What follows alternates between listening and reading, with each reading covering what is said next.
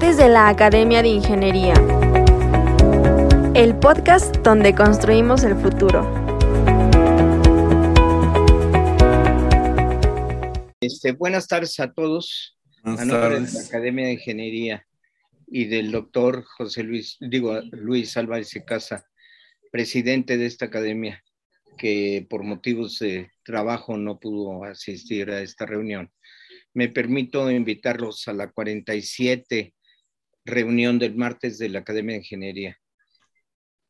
Ahora, este, eh, con una conferencia a cargo de la Comisión de Especialidad de Ingeniería de Sistemas, este, encabezada por el doctor Reyes Juárez del Ángel, quien nos va a hacer una presentación. Este, el doctor Reyes Juárez es ingeniero civil, maestro y doctor en ingeniería. De 2007 a 2010 fue presidente de la Cámara Nacional de Empresas de Consultoría de México, la CENEC, de la que actualmente dirige el Consejo Consultivo. De 2012 a 2016 dirigió la Federación Panamericana de Consultores, la FEPAC, y es miembro de la respectiva Federación Internacional. Posee más de 40 años de experiencia en la estructuración de asociaciones público-privadas para el desarrollo de megaproyectos. Es perito en gerencia de proyectos de infraestructura por el Colegio de Ingenieros Civiles de México y consultor en el Banco Mundial, el BID, el Banco de Desarrollo de América del Norte y en Banobras. Es director general de FOA Consultores, empresa certificada en integridad de negocios y primero en México bajo la norma ISO 37001 antisoborno. Actualmente preside el Comité de Relaciones con Organismos Financieros de la FEPAC. Para el periodo 2022-2024 fue nombrado embajador de la Federación Internacional de Ingenieros Consultores, la FIDIC. Presentará la conferencia Ecosistema Megaproyectos de Infraestructura, retos y enfoques basados en la ingeniería de sistemas. Muchas gracias y adelante, doctor. Gracias, gracias Guillermo. Muy buenas tardes a todos. Muchas gracias por atender esta ya tradicional eh, sesión de los martes de la, de la academia. Hoy, hoy es un día especial para los ingenieros. Eh, comentaba yo en el grupo hace un instante que eh, el, el, tema que hemos escogido para hoy está relacionado con, con la actividad de los ingenieros, con la infraestructura. Y yo lo que quisiera es plantear una serie de reflexiones. Primero, eh, recordar quizá la, la, la, importancia de los temas de la infraestructura para, para los países, el, el, el, poder ofrecer algunas cifras recientes de publicaciones que, que hemos estado analizando de organismos multilaterales sobre un tema de brechas de infraestructura y el, y el, el rezago todavía que se tienen en muchos sectores para poder avanzar en este tema.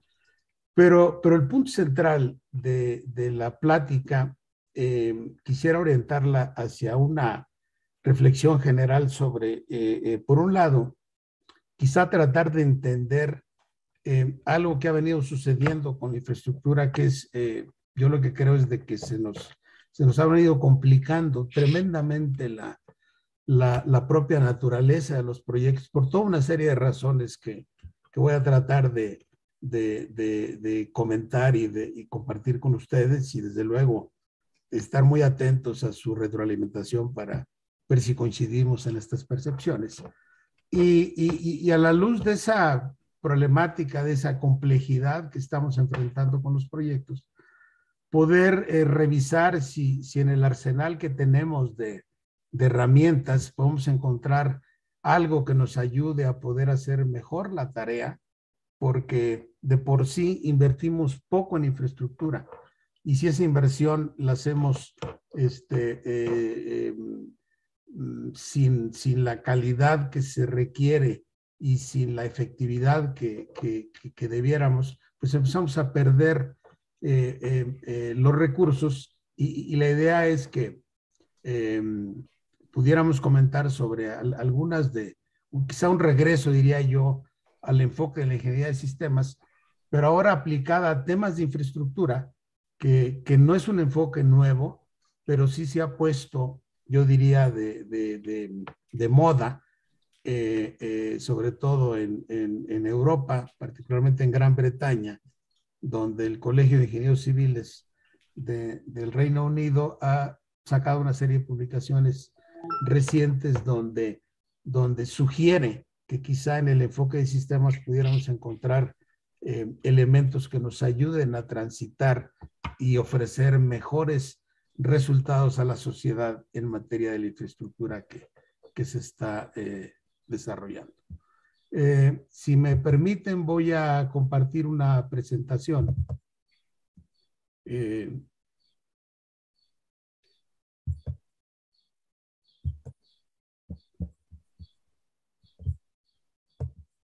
Ahí seguramente están viendo.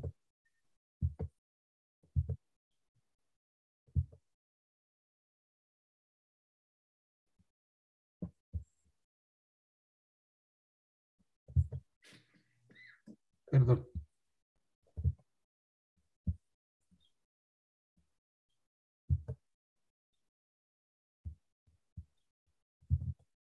Sí, sí, sí alcanzan a ver mi pantalla. Sí. Sí, perfecto. Bueno, el, el em, quisiera eh, comentar eh, con ustedes estos cinco grandes temas. Primero, em, compartir eh, una visión reciente que, que nos han puesto a consideración el, algunas instituciones como el Banco Interamericano de Desarrollo de lo que le llaman así una nueva era de servicios en la infraestructura. Este es un tema que recogimos recientemente en el Congreso del Colegio de Ingenieros Civiles en su 75 aniversario y, creo que hay una serie de mensajes que bien vale la pena eh, recapitular y detenerse un poco a pensar lo que, lo, lo, que nos señalan en, en términos de, de, de, estas tendencias que están pasando en el tema de la infraestructura. El, el, segundo tema es analizar algunos números sobre estas brechas de inversión y sobre todo eh, ligadas a, a, algo que la academia adoptó, particularmente para los documentos estratégicos que están en elaboración por las diferentes comisiones y coordinadores de programas multidisciplinarios en la academia, que eh, eh, creo que pudiera eh, arrojar algunos elementos que pudieran ser considerados para, para efectos de, este, de estos documentos en proceso. El, el tercer elemento, y, y, yo diría que es el tema central de la, de la, de la plática, es eh, identificar toda una serie de nuevos elementos que, que, se han venido agregando al quehacer de la infraestructura y que están eh, requiriendo eh, la necesidad de, de, adoptar en, enfoques diferentes, enfoques eh, que, permitan sumar eh, habilidades y conocimientos que empiezan a, a, a ser multidisciplinarios.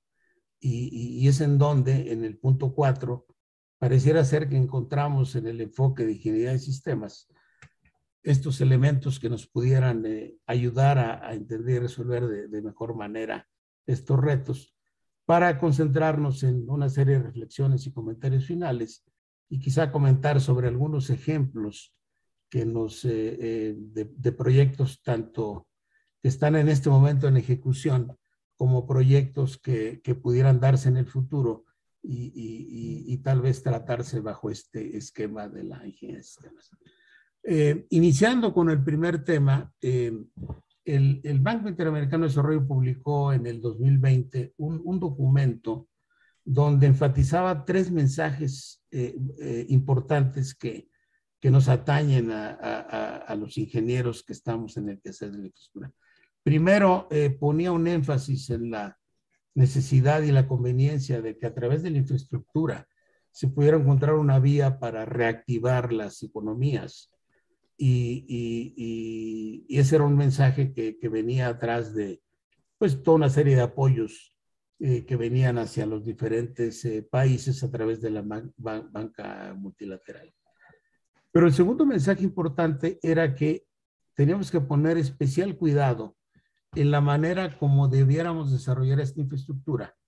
Eh, en el propio congreso del colegio que, que, hicimos el año pasado, se ponía un énfasis en donde eh, eh, decíamos que esta infraestructura ya es impostergable la necesidad de desarrollarla de, de una manera sostenible y, y, resiliente y tratar de terminar estas brechas.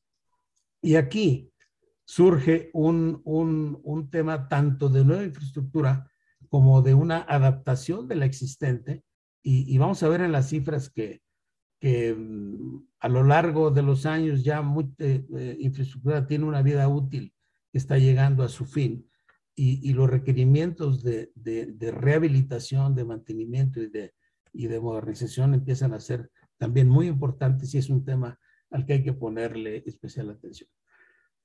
El, tercero de los mensajes, y me parece muy relevante, es que eh, eh, nos, decía que en, materia de infraestructura pareciera ser que estamos en una especie de fin de la era del concreto, decían, y, e inicio de la era de los servicios, porque finalmente, cuando uno observa temas como los de línea 12, en donde el usuario de pronto deja de tener un servicio porque la infraestructura falló en su construcción, el, el, usuario realmente lo que espera es un servicio a largo plazo a través de un sistema que le brinde eh, los medios para poder eh, movilizarse. Y entonces eh, tenemos que empezar a atar a la ingeniería ya no solo el subsistema de la construcción, sino asomarnos a, a, a, algo que empieza a ser mucho más importante que la construcción de activos, que es el, el tema de la disponibilidad de los servicios para, para, para la sociedad. Y, y, y, y, este es el tema central donde desde luego yo creo que todos los que estamos eh, eh, relacionados con la academia, con las instituciones en torno al, al, colegio civiles, a la Cámara de Consultoría, a la Cámara de Construcción, pues reconocemos que la infraestructura es, un, es fundamental para elevar el desarrollo de los países y que, y que los temas de resiliencia y de sostenibilidad y de, y de adaptación a, a la Agenda 2030 pues se han vuelto temas de, de, especial relevancia.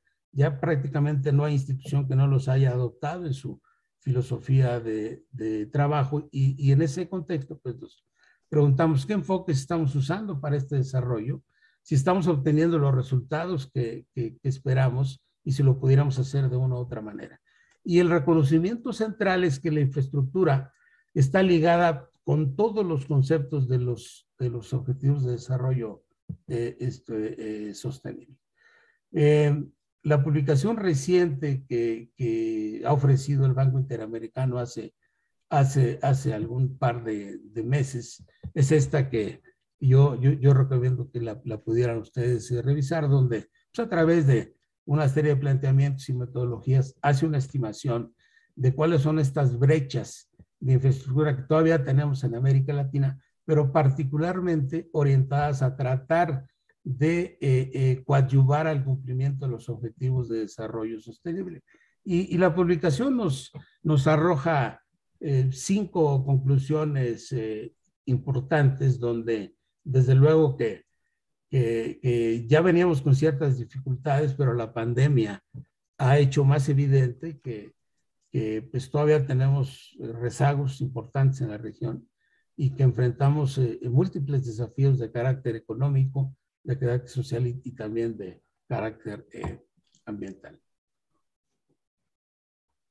En el estudio que, que, que, nos ofrece el Banco Interamericano, eh, anota como uno de, de sus objetivos el, el, el, dar una primera estimación y de hecho lo señalan realmente como una cota eh, eh, inferior, esta eh, necesidad de poder incorporar criterios de asequibilidad, esto es que realmente la infraestructura pueda ser utilizada y sea accesible para los, para los usuarios, de nada sirve una infraestructura que no puede ser pagada y no puede ser utilizada por, por, por los usuarios.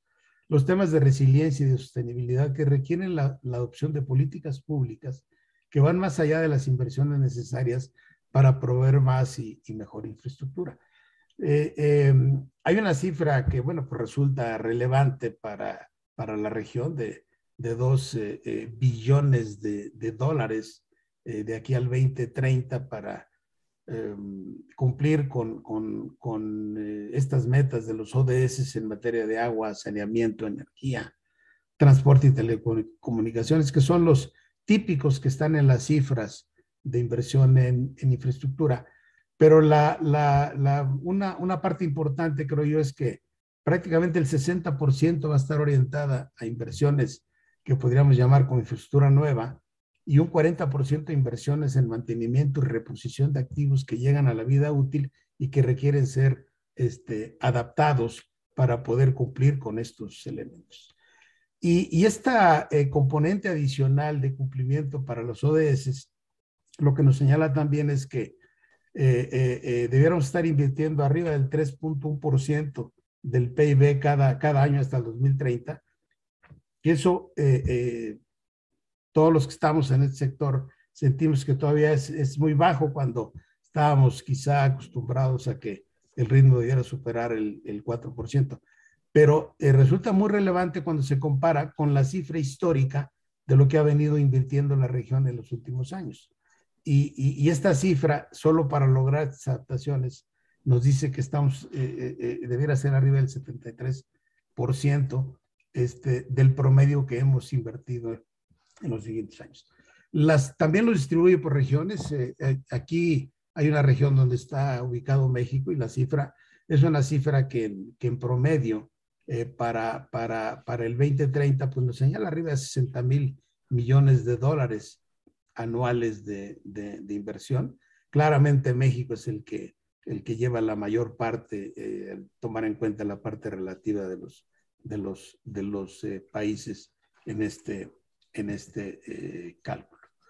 Y, por sectores, bueno, pues el, están los temas de 3.12 en general para la inversión total, pero eh, medio por ciento en temas de agua, 0.8 por ciento en temas de electricidad, 1.4 eh, por ciento en, en, temas de, de, transporte, aquí particularmente en la parte de carreteras y su reposición es la que más, más este, se lleva eh, en términos tanto de, de, nueva infraestructura como de rehabilitación. Y por último, los temas de telecomunicaciones, que desde luego también están ligados con los temas de electricidad, de, de tal manera que si, si uno no se logra, pues el, el, otro estaría muy difícil con un punto cuatro eh, por ciento. Aquí esta gráfica señala el promedio del 1.8 que ha invertido la región en infraestructura, muy, muy por debajo de, del 5-8% que traen los países asiáticos o del 3% de los europeos o de incluso 2,5, casi 3% de los americanos. 1.8 yo creo que es la región que, Menora ha invertido en la última década, una década que casi casi se considera perdida para América Latina.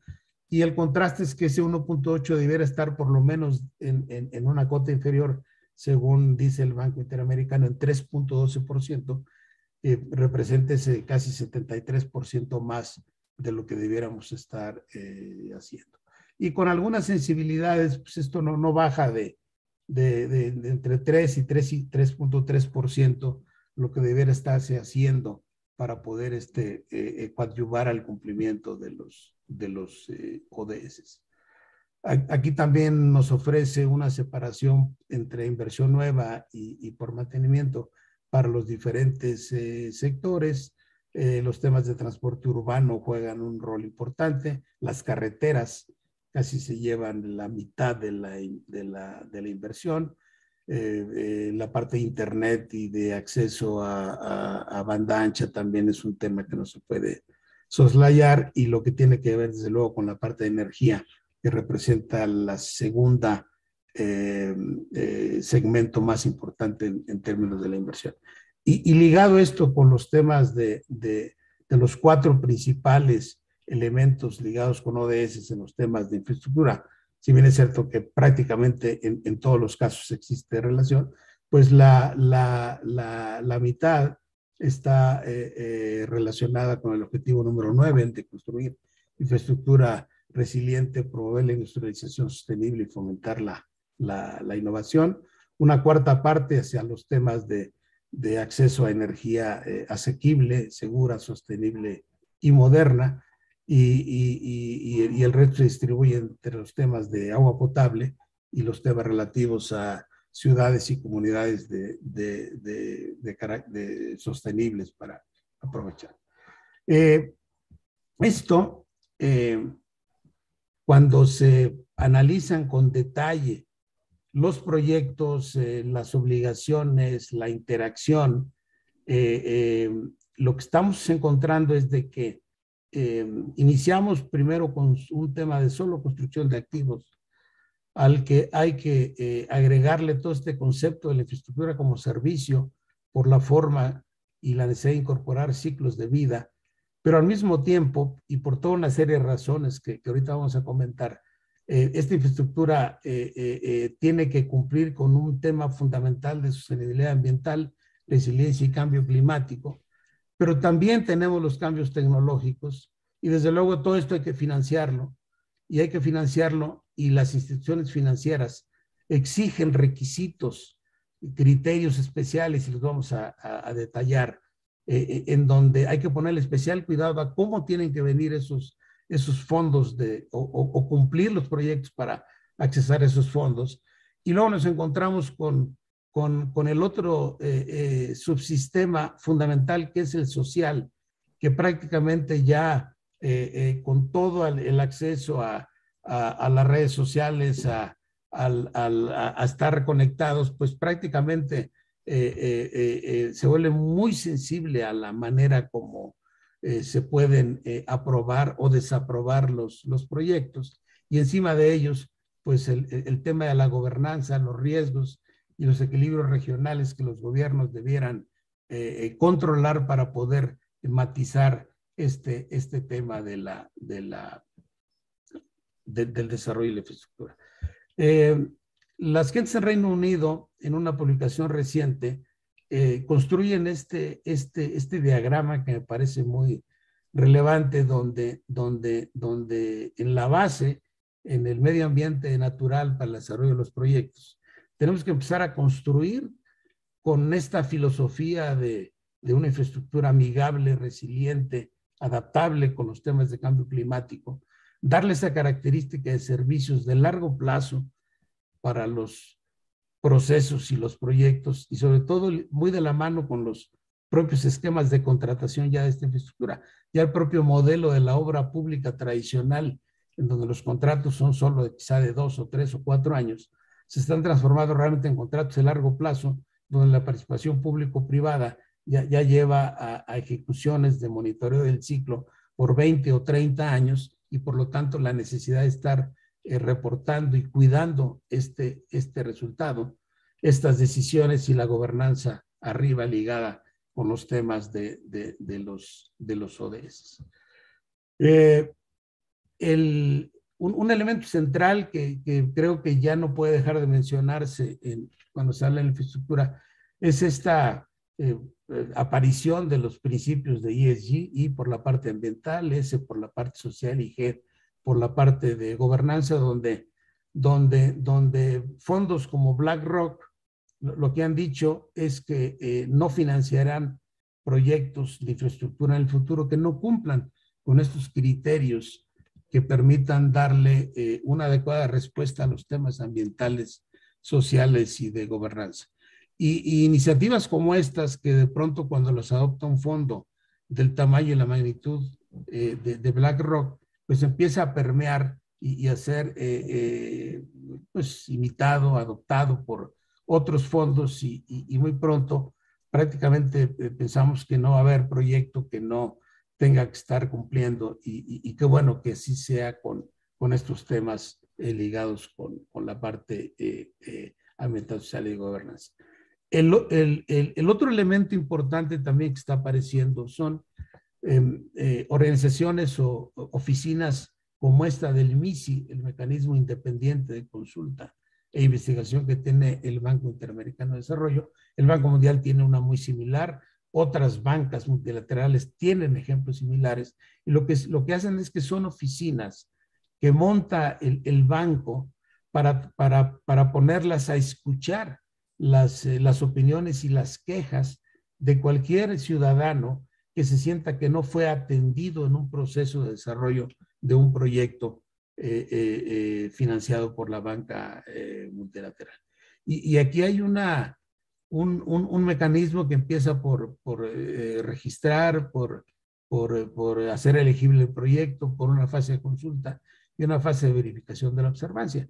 Y, y, créanme que a, juzgar por, por lo que comentan los responsables de, de, estas oficinas, de hecho, una, una mexicana muy destacada le tocó por más de cinco años dirigir este, esta, esta oficina en, en Washington, en el BID, y, y, los funcionarios del BID que ejecutan los proyectos eh, eh, eh realmente tenían un, temor muy grande de no seguir muy de cerca todas estas consultas con, con la sociedad para asegurarse que nadie queda rezagado y al margen de los, temas. Em, entonces, bueno, pues realmente de lo que, de lo que se trata y es un resultado y una reflexión que tuvimos hace, pues, quizá el mes pasado en una conferencia de los 50 años de la Federación Panamericana de, de Consultores, donde, donde estamos, se está cambiando este crecimiento que se había vuelto ya insostenible eh, desde el punto de vista económico, hacia un nuevo modelo de crecimiento sostenible donde la parte ambiental, la parte social, la parte económica y la parte de gobierno pues se vuelven fundamentales y empiezan a aparecer toda una serie de criterios eh, eh, que en el momento que se hacen due diligence, que se evalúan los proyectos, más vale que los tengamos atendidos y, analizados, si no de otra manera se nos cierran las puertas de acceso a, los fondos.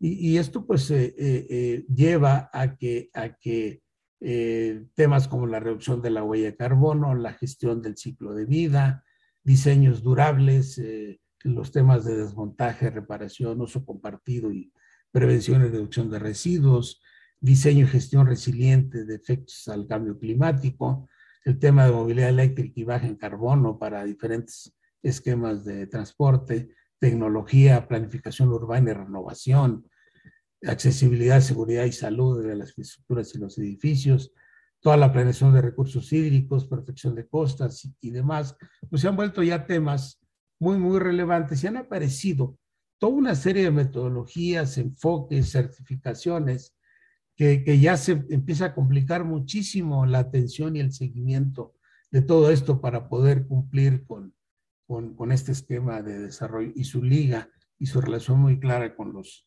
objetivos de desarrollo eh, sostenible. Las propias empresas han tenido también que adoptar en sus eh, organizaciones elementos por sí mismos a, través de toda una serie de principios, eh, regulaciones y, certificaciones para poder eh, ser mucho más propositivas y, predicar con el ejemplo en, en esto. Entonces, bueno, pues con este panorama, quizá una primera pregunta, ¿estamos preparados para afrontar estos estos, estos retos que se nos vienen.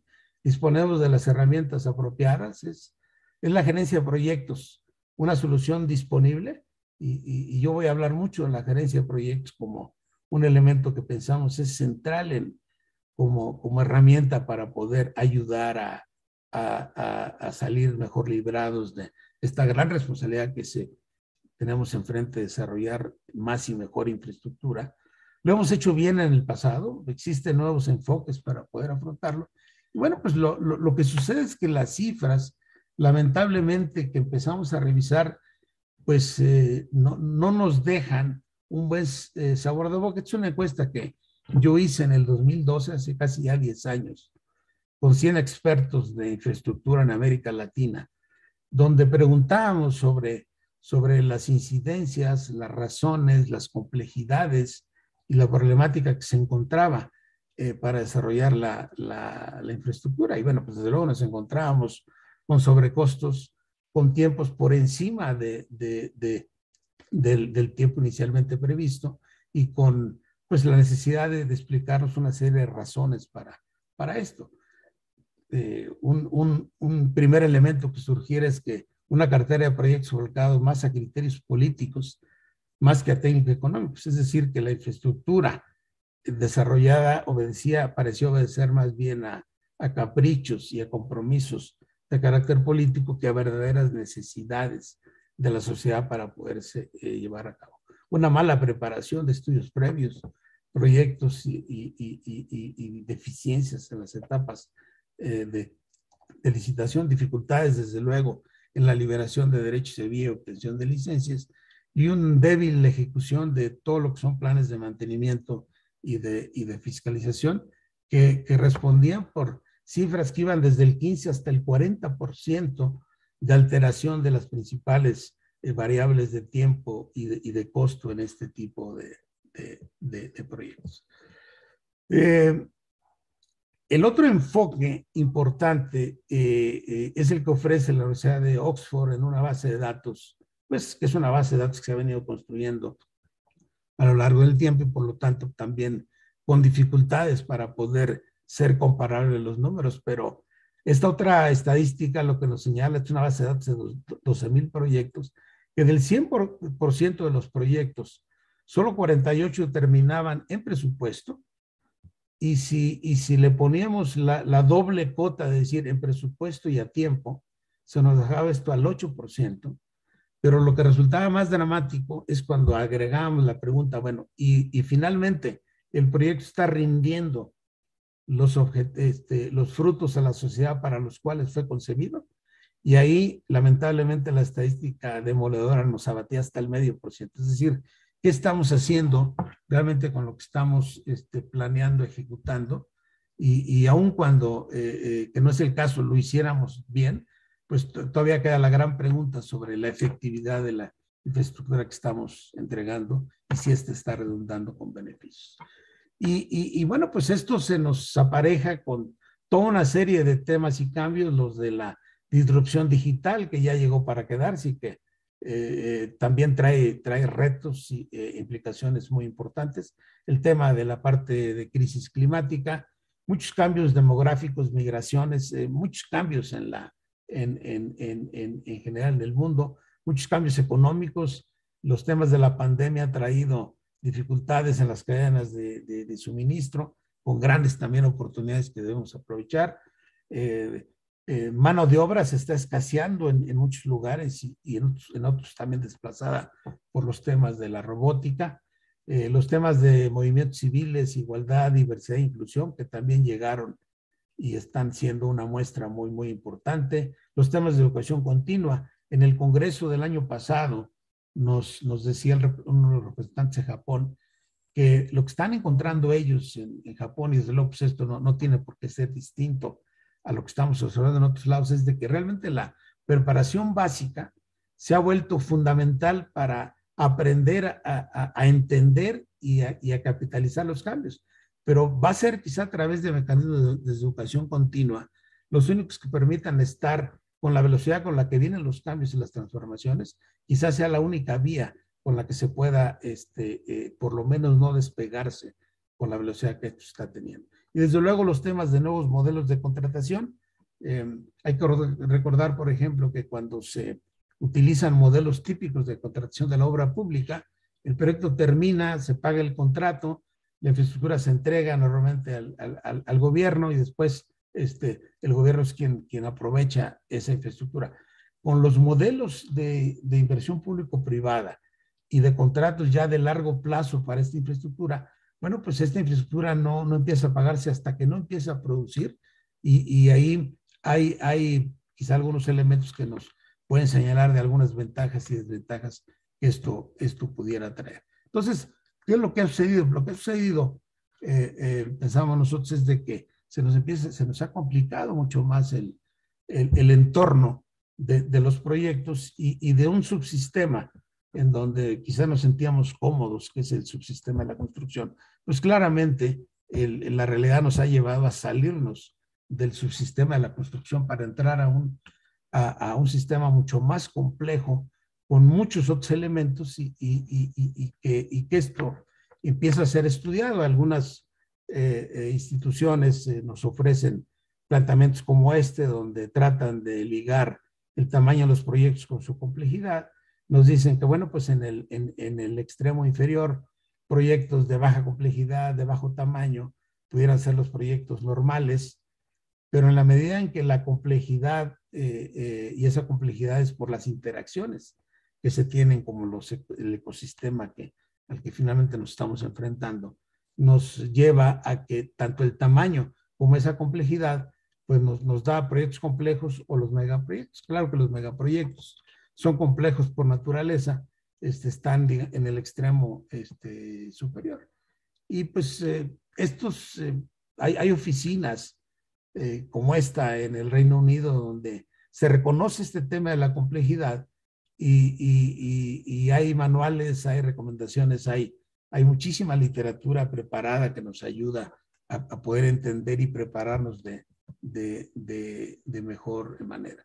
Los megaproyectos, y de hecho ahorita tenemos ya muchísimos aquí, en, bueno, varios en ejecución. Tampoco los megaproyectos abundan en, en número, pero sí por, por el peso que tienen las impresiones y por su complejidad, porque son proyectos que normalmente transforman impactan a un gran número de personas, requieren muchísima innovación, son, son a veces entran en, una, en, un, en un esquema como de embriaguez, donde, donde el político trata de convencer a la sociedad de la, de la magnitud y la, y, y la parte colosal de estos proyectos, y desde luego ahí empiezan también muchísimas de las dificultades para poder este, sacarlos. A corto plazo, con un gran impacto financiero, a largo plazo, realmente es cuando alcanzan su, su parte del, del, tema social. Y, este tipo de, de, de, megaproyectos eh, se ha encontrado que los temas de gobernanza y el proceso de toma de decisiones es fundamental para poder llevarlos bien. Este, eh, el que se le ponga especial atención a la influencia de los grupos de interés, a la importancia de los procesos de comunicación, transparencia y rendición de cuentas, y sobre todo a, algo que, que, es reconocido en, en, la gerencia de proyectos, pero que ahorita está volviendo, eh, pensamos nosotros, a, un tema de, eh, que ya, proyectos de esta naturaleza tienen que gestionarse bajo un, esquema de, atención de riesgos desde etapas eh, tempranas, tanto de la planeación como de la propia ejecución de los proyectos. Y, tratar de mejor manera de poder interactuar con estos elementos. Y, y, desde luego surgen recomendaciones de carácter general, tanto para preparar el proyecto antes de que se pueda empujar, como mm, tratar de enfocar muy bien los resultados que se quieran obtener con planeaciones que sean realistas. Ahí es donde también eh, nos falla muchísimo porque eh, somos muy optimistas, a veces somos muy optimistas en la manera como pensamos en los tiempos de un proyecto para desarrollar, eh, eh, que se priorice realmente todo el entorno y la interacción con personas, eh, señalar las cosas tal, tal, tal cual son. la fase de ejecución donde las herramientas deben estar orientadas a controlar el alcance, la gestión del riesgo y la complejidad, y, y, y un tema que nos ha parecido muy interesante de tratar de, de evaluar qué tan capaz es el cliente para poder afrontar proyectos de esta naturaleza y su grado de complejidad, y desde luego los temas de, de, de puesta en marcha.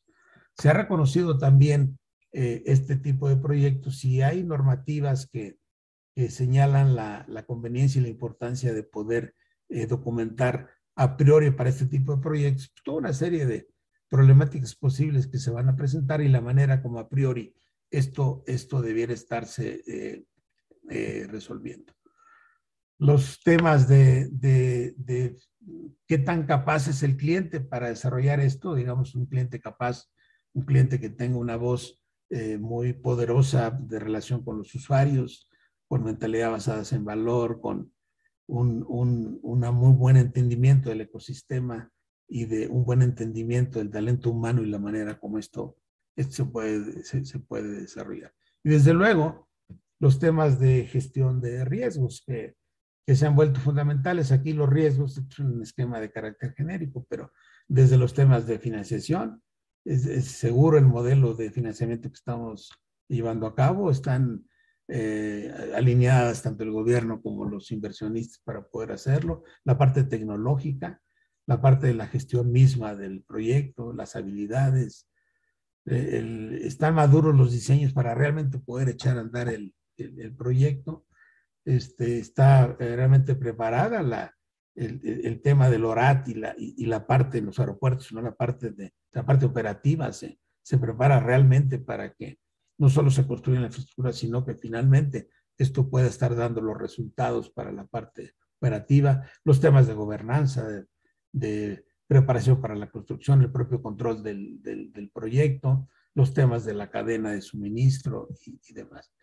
Y, y, lo comentábamos esto en un foro que conoce muy bien Pepe Albarrán, que nos ha hecho favor de estar aquí y, comentará algunas cosas más adelante, donde, bueno, ya los temas tradicionales de la gerencia de proyectos, que eran tiempo, eh, eh, costo y alcance, pues eh, se empiezan a ver con la necesidad de nutrirse, de, de, ponerle más atención a temas de recursos humanos. Esto, por ejemplo, se vuelve crítico en, en, en regiones como el, el Medio Oriente, en, en donde las migraciones para atender las obras de construcción llevan también a la necesidad de, de ponerle especial atención a, esos temas de contratación del personal y la manera como, como se insertan en la obra y se les trata y se les, se les, se les eh, trata, trata bien. Los temas de riesgo, los de alcance, costo, eh, los temas de comunicación se han vuelto cada vez más importantes. Ya las gerencias de proyecto tienen que tener oficinas eh, que ayuden al, al, al, cliente a poder estar informando de, de una manera expedita eh, eh, los resultados, el avance y la manera como se consiguen los proyectos, desde luego los temas de, de procura. Pero a la luz de los resultados, de, de, la falta de eficacia y de obtener los, los resultados, em, empiezan a aparecer otro tipo de elementos que hay necesidad monitorear. Esto que decíamos de los criterios ESG, la parte ambiental, social y gobernanza, la parte de integridad, este, ética, transparencia y rendición de cuentas, incluso la manera como fluye el dinero a la infraestructura. Hay, hay procesos, protocolos para cuidar que no haya dinero mal habido, que se esté usando en los temas de infraestructura, los temas políticos, los temas de diversidad e inclusión y el tema de los beneficios, que finalmente es el, deberá ser el, el, el rector de todo esto.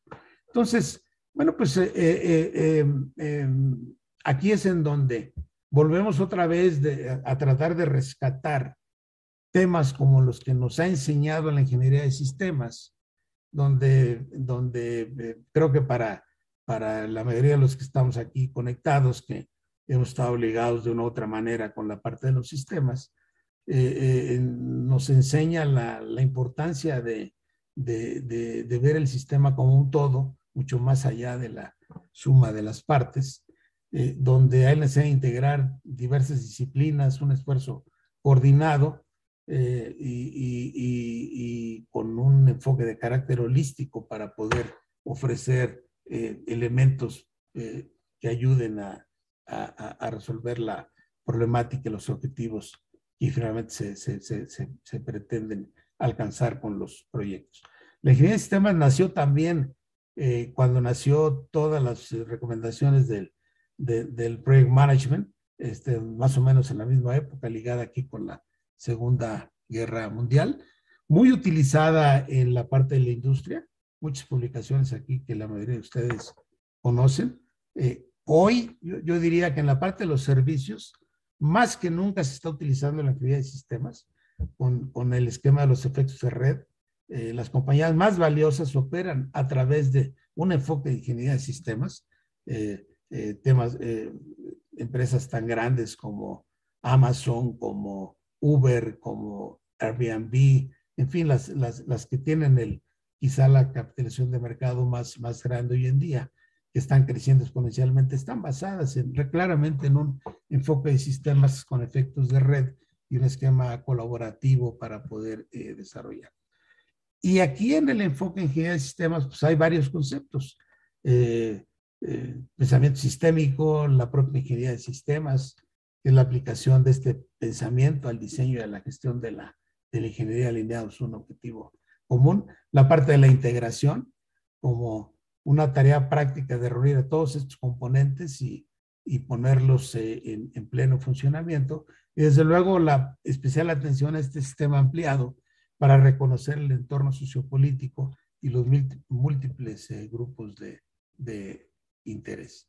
Y, y, aquí es en donde surge esta eh, eh, recomendación de los británicos para utilizar el enfoque de sistemas y han bautizado aquí algunas publicaciones que están aquí en la, en la, en la pantalla, que sin ser novedosos, yo creo que lo que están haciendo es traer un poco a la mesa las eh, recomendaciones de carácter general y de entender que esto se nos ha venido complicando cada vez más y que hay que necesidad ponerle especial atención a, eh, ellos dicen, a ocho principios que componen, que, que dan forma a este enfoque de sistemas en, el, en, la entrega de resultados para, para la infraestructura. Primero, decir, ¿no?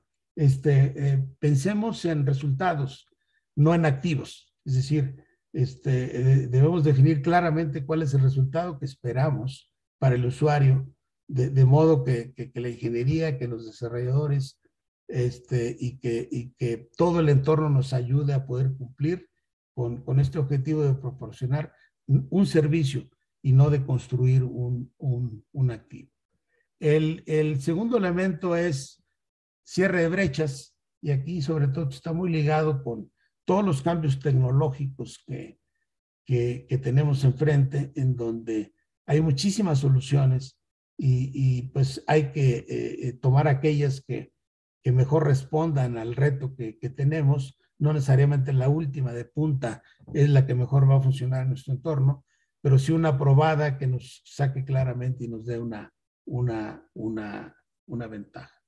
El tercer elemento eh, de la reflexión es, nos dice, eh, el, el, los proyectos hay que adueñarse de ellos en términos de, de, hacer que las cosas sucedan y de realmente poder tomar el toro por los cuernos para poder ofrecer los resultados que, esto nos demanda con la responsabilidad que, que nos han puesto a, a, a, los, a los que estamos en los temas de la, de la, de la infraestructura. Eh, poner especial atención al tema de las interfaces. Eh, en proyectos ya complejos, el tema de las interfaces se ha vuelto fundamental para poder este, ofrecer sistemas totalmente integrados y seguros. Este, eh, solo por las fechas y, lo que pasó hace un año, bueno, pues probablemente temas de interacción de infraestructura con el material rodante y, y, a lo mejor algunos temas de incompatibilidad o de dificultades para poder este, eh, embonar de manera apropiada todas las partes pudiera haber sido un elemento que, que, hubiera estado atrás de, los, de, las fallas en, el tema de la línea 2. El, quinto elemento es que eh, pues realmente pensemos en, en, qué es aquello que realmente agrega valor para, para los proyectos, para hacer un entorno de entrega muy estable, que fomente la participación de los grupos de interés y que nos lleve finalmente al, al, al, al desarrollo de lo que estamos buscando. Eh, la sexta recomendación, decir, bueno, metan todo esto en un enfoque de, pensamiento de, de, sistemas, de tal manera que a través de la gestión de riesgos podamos este, ayudar a que esto pueda hacerse de, mejor manera. Facilitemos que, eh, esto pueda eh, a su vez entenderse y, y, volverse muy ágil en sus temas de, de respuesta para la toma de, decisiones. Y por último, que el propio proyecto, y en los megaproyectos es muy común, pueda aprender de sí mismo este, lo, lo que está construyendo a lo largo del tiempo que nos permita poder eh, eh, hacer una retribución mucho más apropiada de lo que estamos encontrando. Por último, ya para entrar en la parte eh, eh final, quizá algunos ejemplos, yo creo que caso típico de megaproyectos o de proyectos complejos, pues claramente el Tren Maya, creo que es un, un proyecto de esas características, este, eh, que reúne todos estos elementos de grados de complejidad y de, y de la parte, eh, una gran expectativa por los resultados que se pueden obtener y quizá este, eh, la, la, gran preocupación también sobre la integración de los sistemas, de los tramos. Finalmente eh, son diversos tramos y, y, si esta infraestructura va a poder estar eh, eh, integrada para ofrecer el servicio que finalmente se busca. La realidad de dos bocas es otro ejemplo importante de un megaproyecto de esta naturaleza desde luego el corredor interoceánico del Istmo, tan trillado, tan estudiado y que ahora este, eh, tiene varios temas de gobernanza eh, que se han redefinido con su, operación futura a cargo de las fuerzas militares, particularmente de, de, la Secretaría de Marina, que es quien va a operar el corredor interoceánico. Santa Lucía, que ya fue construido, está siendo operado por, por la Sedena. El programa de mejoramiento urbano de Sedatu, que, que son obras eh, pequeñas, pero cuando se suman todas ellas, realmente trae la característica de un programa de, de cuando se, se juntan las diferentes partes. Tren México-Toluca, un proyecto que, de, gran inversión y que todavía, por lo que se ha informado, quizá haya necesidad de meterle otros 50 mil millones de pesos para poder terminarlo. Y otra vez el tema de las interfaces y la manera como esto se va a entregar, yo creo que es la, gran pregunta que estamos esperando. Pero también hay muchos nuevos proyectos que vienen. Todo el problema de prevención de desastres en el sur-sureste requiere claramente un enfoque sistémico para poder atenderse donde se vea claramente cuál es la problemática, cómo desarrollar toda la infraestructura que permita prevenir y evitar los daños que año con año se presentan y que si trajéramos a valor presente eh, eh, la cantidad de daños que se han generado, eh, el monto es muy superior a lo, que, a lo que podría costar un gran proyecto que permita prevenir y poder ayudar a que esto se pueda dar. O temas como recarga del acuífero de Ciudad de México una problemática que quizá muy pronto eh, eh, vamos a empezar a, empezar a hablar más y más de este tema, con la problemática de buscar nuevas fuentes de abastecimiento y con la, el problema de que en las fuentes de origen, pues los, los locales eh, tampoco ya están dispuestos a poder em, esperar a que, a que ese recurso pueda ser usado en otros sitios. El tema del reshoring con, con la gran oportunidad que tiene sobre todo la frontera norte de, México Estados Unidos de poder atraer estas cadenas que primero se fueron a China y que ahorita creo que hay una gran reflexión, una gran oportunidad para que se pueda dar. Y, algunos otros aquí señalados ya, ya, ya, voy a ir muy rápido porque ya, ya el tiempo está, eh, eh, eh, lo estoy este, agotando. un par de, de últimas láminas, quizá a manera de recapitulación y como comentarios finales. Yo lo que diré es que estamos inmersos en nuevas tendencias de cambio que impactan a la ingeniería y la forma de entregar resultados satisfactorios a la sociedad, eh, donde, donde la cantidad y calidad de los servicios se ha vuelto mucho más importante para los usuarios que la disponibilidad de la propia construcción de los activos. El segundo, que vamos a hacer una nueva era de servicios en la infraestructura, con una necesidad impostergable de que sea asequible, sostenible, resiliente y que se adapte al cambio climático. Y esto, como se comentaba en el Congreso que tuvimos el año pasado, ya, ya no es la mayor preocupación del futuro, sino del presente. Es decir, ya, ya, ya el futuro nos alcanzó y aquí más vale que actuemos rápido y eficaces para que se pueda eh, dar. Cuesta más esta infraestructura, pero redunda en menores costos en el ciclo de vida. La necesidad de cerrar brechas este, 3,5%, 60% para infraestructura nueva, 40% para infraestructura rehabilitada y aquella que se sustituye por el término de vida útil. Los criterios ESG que ya llegaron para quedarse, que, tenemos que aprender eh, a lidiar con ellos.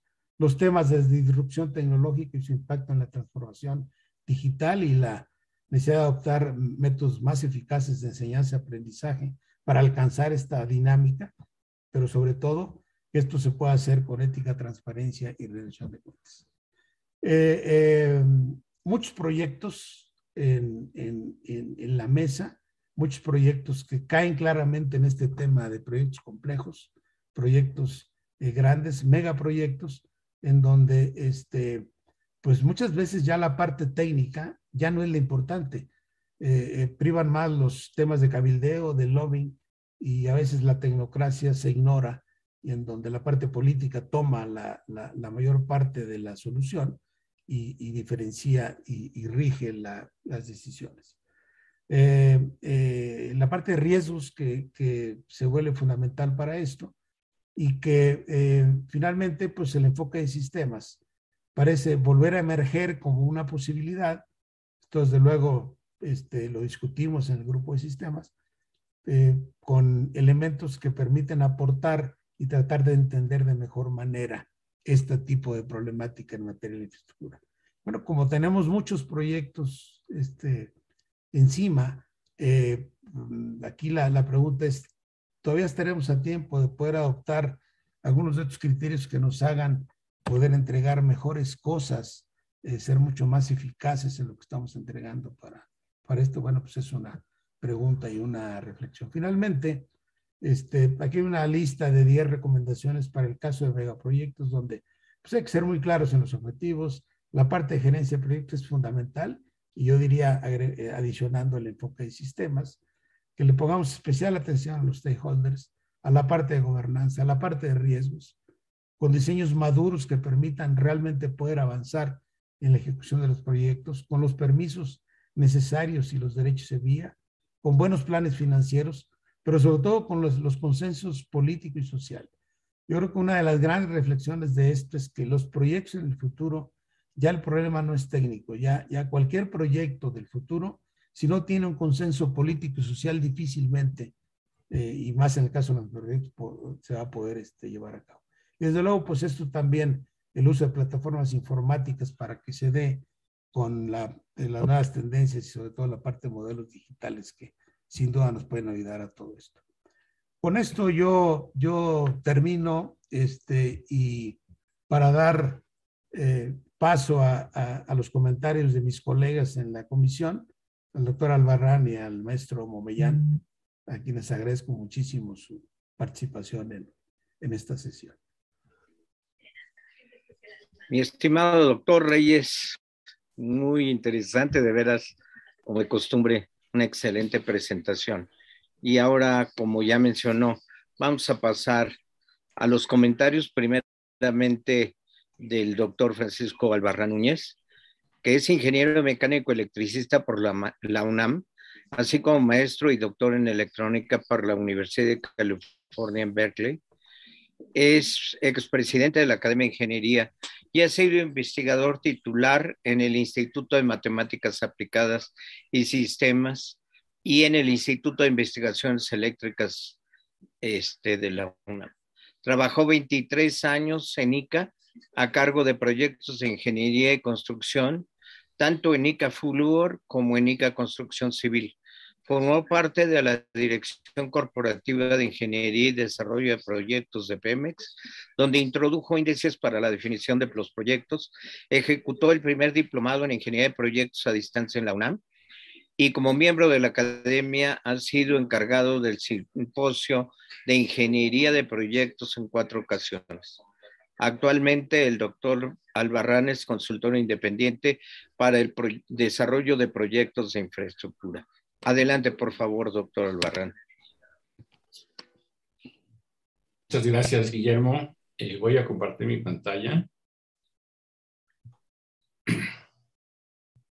Eh, bien, pues eh, después de, esta, yo diría que más que conferencia, debería ser casi un curso, este, Reyes, porque es una cantidad de información y de conceptos extraordinaria y, que creo que has hecho un magnífico trabajo en, en, sintetizarla y, poderla decir en tan poco tiempo, pero yo creo que para cualquiera de nosotros requeriría estudio.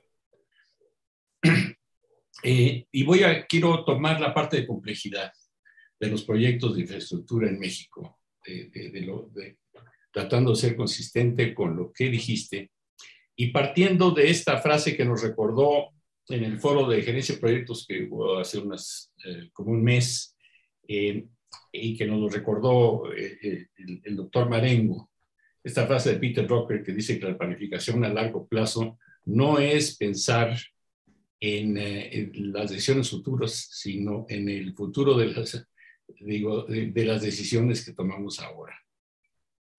Y, y, por aquí viene la parte de este, eh, el doctor Juárez nos, planteaba la necesidad impostergable de desarrollar infraestructura sostenible y resiliente.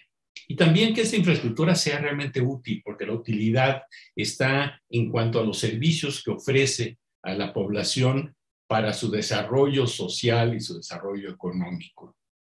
Entonces, no es nada más cantidad, sino es calidad de los servicios. También nos habló de la complejidad que está creciendo en los, en, los proyectos. Él describió todos estos elementos de complejidad.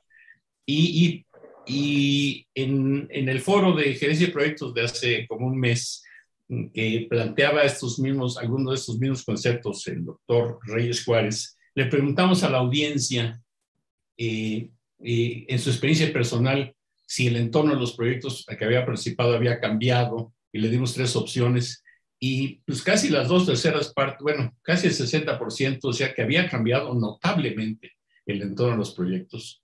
Otro 35% que había cambiado, pero no tanto, y solamente un 8% considerado sin cambios. Es decir, es evidente que en todos los niveles estamos sintiendo esa, ese cambio en los proyectos. Y, nos preguntaba también el, doctor Reyes Juárez estas tres preguntas, ¿no? que si lo estamos haciendo bien, básicamente. Y, bueno, pues mi, mi, contestación es aquí es que no. En los proyectos en México nos estamos dando tiros en el pie. Y quiero aquí, eh, me sale a colación un, un, artículo que sacó en el Universal eh, nuestro amigo el ingeniero Luis Montañez, eh, que habla sobre los sesgos en la toma de decisiones estratégicas de proyectos. Esto, esto es, un trabajo que ha, que ha venido desarrollando el, el profesor eh, Ben Fleischberg, que que este, pues son 10, que no voy, a, no voy a hablar de los 10, voy a hablar de los dos que a mi, a mi gusto son los más importantes. El de tergiversación estratégica, que ese es un, es un sesgo político, es un sesgo en que el político, por razones político-electorales, plantea de lo estratégico que es el proyecto. Y entonces, con, con, ese, con esa este, vestimenta de estrategia, se le permiten todos los, los cosas, o sea, se vuelve un proyecto que se va a hacer rapidísimo y va a ser baratísimo y va a resolver todos los problemas. Aunque su razón no es eh, realmente eh, sostenible. Y el otro es el sesgo de optimismo.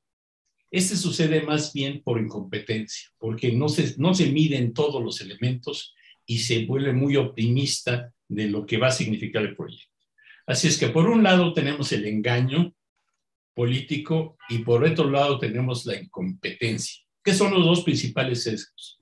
Claro, que cuando tenemos un engaño con gente incompetente, pues, pues se multiplica, ¿no? como podemos ver en muchos casos. Y cuando vemos la racionalización, ¿cómo, cómo explicamos esto? Eh, eh, depende un poco de la presión política u organizacional. La tergiversación, estratégica es muy clara cuando la presión política es alta, mientras que el optimismo sucede eh, en, la otra condición en la que la presión política organizacional es baja. Ahora, ¿cuál es el resultado de esto en nuestro caso?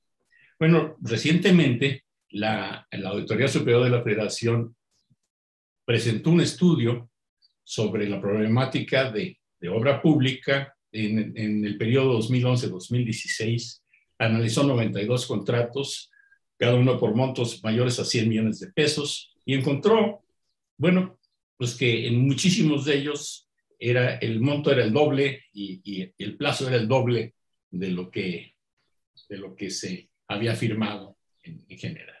Y analizó las causas, ¿no? De los 92 proyectos puso todas esas causas, que no voy a entrar en un detalle, pero puse en azul las que yo pensé que eran eh, todas causas asociadas a qué tan bien definido estaba el proyecto.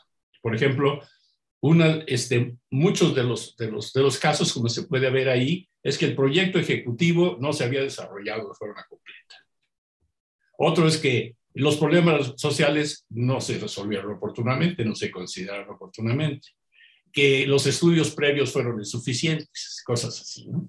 Luego, en, zona de grises, puse otros eh, problemas de tipo planeación, pero que no son tan técnicos, como por ejemplo eh, que el alcance no estaba completo, ¿no? que la entrega del anticipo fue extemporáneo, eh, cosas así. Y luego en, naranjas cosas que, según yo tienen que ver con la ejecución, incumplimiento de especificaciones, conflictos sindicales en los, en los contratistas. entonces, si los ponemos en grupo, yo veo que el 76% de los casos fue que la definición del proyecto era inadecuada o incompleta.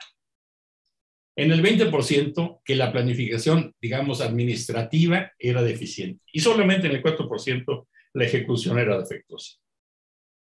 Es decir, en el 96% de los casos es un proyecto que no se planeó bien, no se trabajó al principio. Y entonces se encontraron con los problemas una vez que, que, comenzaron a, a, este, a darle con la pala, ¿no? Y eso, claro, nos lleva a estas trampas de infraestructura de las que nos mencionó este, el doctor Reyes Suárez. Todos estos elementos se ven clarísimo en el, en el estudio de la, Auditoría Superior de la Federación. También el, doctor Reyes Suárez nos presenta este esquema de, del proceso de la vida del proyecto, que es la parte de preparación para el éxito que le llama, la parte de ejecución, luego la puesta en marcha, que también es asociable con, alguna, con otra forma de plantearlo, que son fases, la fase de estudio de factibilidad del proyecto, la selección del proyecto, la definición del proyecto, la ejecución del proyecto y finalmente el comisionamiento y arranque. Entonces, esas, esas fases eh, eh, las, las, eh, las, debemos considerar. Y, y, y, si tomamos esto de esta manera, esto, es, esto es, una, es, un, es, algo que nos presentó la maestra María Lizardo en, en, el, Foro de Gerencias Proyectos, podemos tomar como dos grandes, dos grandes fases del proyecto. La primera es la selección del proyecto correcto. Esta es eh, las primeras dos fases, la de factibilidad y selección. Y luego viene ya el desarrollo y entrega correcta del proyecto seleccionado. Entonces, en la primera fase es donde le da más valor al proyecto. ¿Por qué le da más valor al proyecto? Bueno, porque ahí es donde se obtienen esos elementos de los que nos hablaba el doctor Reyes Juárez, si el proyecto es asequible, si es resiliente, si es sostenible, todo eso se tiene que analizar en las primeras fases para seleccionar el proyecto que sea asequible, resiliente, sostenible y todos los otros elementos que queremos antes de comenzar a, a usar pico y pala. Ya después, el valor que le puede agregar la definición y ejecución es menor, pero vamos a suponer que la definición y la ejecución no sean muy buenas. Bueno, le resta valor, pero no, no le resta, digamos, comparativamente tanto. En cambio, si nosotros al principio hacemos una selección deficiente del proyecto, no tenemos el proyecto correcto, ya después, aunque la, definición y ejecución sean magníficas, no le va a poder agregar mucho valor. Así es que el valor lo ganamos o lo perdemos al principio, en la parte de planeación. Y por eso resulta que los proyectos tienen problemas, como ponía la, la, la, Auditoría Superior de la Federación, exactamente al principio, porque no se trabajó bien al principio. Y ese es el gran problema que, que tenemos con, con, estos sesgos que habíamos hablado de, de, este, de la estrategia del proyecto. Eh, si, nosotros vemos, eh, hacemos este análisis en, en, cuanto a los acuerdos eh, y, la certeza o previsibilidad de un proyecto, la certeza o previsibilidad tiene que ver principalmente con qué también lo estudiamos al principio, qué también lo analizamos. Y el acuerdo tiene que ver, pues, de qué manera estamos eh, eh, integrando lo técnico con lo financiero, con lo ambiental, con lo social, con lo tecnológico, con los grupos de interés, esta gobernanza de la que nos hablaba Reyes Suárez. Y este, vean ustedes que, los, ejes van de alto a bajo, de alto a bajo. Y entonces, lo que tiene alta certeza, alta probabilidad eh, y, y, digo alto acuerdo, este, están esos proyectos simples o más o menos complicados, y se vuelven más complejos o hasta caóticos cuando el acuerdo y la, y son muy bajas. Entonces, es posible que nosotros proyectos simples los volvamos complicados, o complicados complejos, o los complejos caóticos, porque no hemos trabajado en la parte del acuerdo y en la parte de la previsibilidad y la, y certeza. Y eso es lo que creo yo que nos pasa en los proyectos en México. Tropezamos una y otra vez con la misma piedra. Así es que nos engañamos solitos.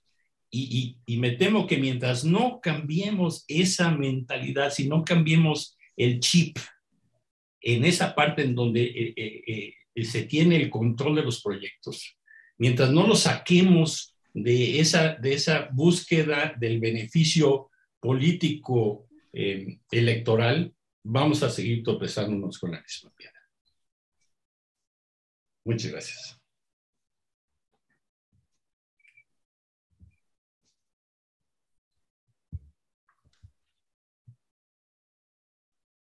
Micrófono, Guillermo. Perdón, muchísimas gracias, Pepe Albarrán. Tus comentarios, además este, le agregaste muchos conceptos muy importantes, información también sobre el logro y no logro de proyectos, que incluso muchas de las preguntas que nos están haciendo van en precisamente en ese sentido. Así es que, mi estimado Reyes, te van a caer un montón de preguntas que nuestra amiga, la ingeniera Filippini, se va a encargar de conducir. Pero antes de eso, quiero pedirle a nuestro amigo este, Luis Mamellán que si también nos hace unos comentarios.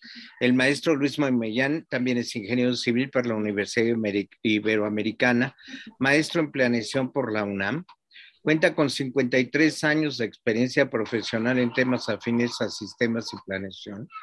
Laboró para Grupo ICA como superintendente de obra y director de planeación y durante más de 30 años ha sido profesional independiente en los sectores agropecuario, industrial y manufactura, telecomunicaciones, sistemas expertos, ciberseguridad, movilidad y riesgos urbanos.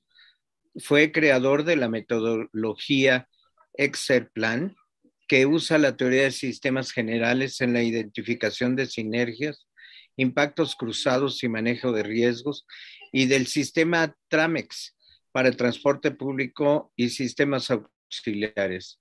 Es expresidente de la especialidad de sistemas de la academia y actualmente preside el grupo Expert, del cual forman parte eh, ex Plan Consulting y Construction y Export. Expert, perdón. Este, mi querido Luis Mamillán, por favor, adelante tus comentarios. Muchas gracias, eh, Guillermo. Eh, creo que voy a, resumir algunos conceptos porque ya nos, colgamos un poco, pero no quisiera dejar de pasar primero que el, el doctor Reyes Juárez nos ha presentado ideas fundamentales para el manejo de grandes proyectos pero también de algunos medianos y pequeños, porque esto no es exclusivo.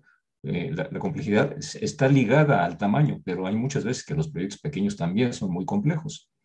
De su presentación, yo quisiera enfatizar algunos puntos. Primero, la disponibilidad de infraestructura operativa pues, es fundamental para cualquier país, eso es intuitivo y además demostrado. Si bien la nueva infraestructura es importante, el mantenimiento existente, a mi modo de ver, y sobre todo en México, es más crítico no se visualiza como una inversión gubernamental, no se puede presumir que se está dando mantenimiento, la gente no lo ve, pero resulta tan o más importante que una obra nueva, ya que si no se mantiene, pues esa, esa, eh, infraestructura, ese activo se deteriora y en un momento dado deja de operar o tiene un nivel de operación tan deficiente que demanda la reconstrucción, aumentando los costos a la sociedad. A mí me ha tocado ver en la República presas que están fracturadas y, pues, por supuesto, no tiene ningún eh, sentido de, almacenamiento y que de plano ya se abandonaron precisamente por falta de mantenimiento. Y así como presas hay muchísimas otras. Es un hecho que todos vivimos eh, que la infraestructura digital es insustituible para operar la infraestructura en general. O sea, ahorita los avances eh, digitales pues, nos permiten ya tener un ataque muy frontal y, una ayuda enorme para poder controlar lo que se está haciendo en la realidad. Eh, Reyes nos habla de que la inflación en, América Latina es del 1.8% del PIB promedio, pero es mucho menor que los 3.12 planteados por los ODS y no se diga a los 7 y 8% de algunos países, siendo en los últimos años la observación que nos presenta en su gráfica con una tendencia a la baja. Pero esto no califica la rentabilidad de las inversiones ni el detalle por país. Yo creo que vale la pena profundizar en el sentido de esas cifras, porque ahí se, nos dice cómo se ha gastado, pero no cómo se va a recuperar. Eh, todos sabemos que las, eh, los proyectos del sexenio eh, son de enormes inversiones. Entonces, con, con esos indicadores, pues va a resultar que las inversiones en México sí están al nivel de lo que debería de ser pero esas inversiones simplemente representan un gasto, no representan el beneficio que podrían tener esos proyectos. Yo creo que hay que dar ese cambio y, considerar que el, proyecto se debe de medir en sus beneficios, que también lo, mencionó Reyes. Luego nos introduce al, concepto de los megaproyectos a través del ecosistema de infraestructura, incorporando en el análisis de la misma ámbitos que no se pueden dejar de lado y que ya desde hace varios años se han presentado como necesarios de, tener en cuenta, como son la tecnología, la economía, la parte legal, ambiental y gobernanza, que generalmente se gobiernan o se ejercen desde diferentes áreas de responsabilidad y que no, no se platican entre ellos en, en muchas ocasiones, siendo que deberían de estar íntimamente conectadas porque hay impactos cruzados entre todas ellas. Entonces, eh, un poco la consecuencia de, esa estructura burocrática nos lleva a que no hay una retroalimentación eficiente para conciliar los trabajos de, cada responsable. La infraestructura se basa en el entorno natural que construye y mantiene los activos y que permite generar servicios que serán administrados por decisores a distintos niveles de detalle y de, plazo, formando una cadena de responsabilidades desde el entorno hasta la sociedad pasando por la construcción y, todos los, los, eslabones intermedios de la cadena. Sin embargo, hay actores que apoyan diferentes enfoques. Algunos exigen el cumplimiento de los acuerdos ante el planeta y a otros los tienen sin cuidado y, no, no cumplen nada de eso, siendo que es pues, una parte del marco de referencia que todos debemos de tener.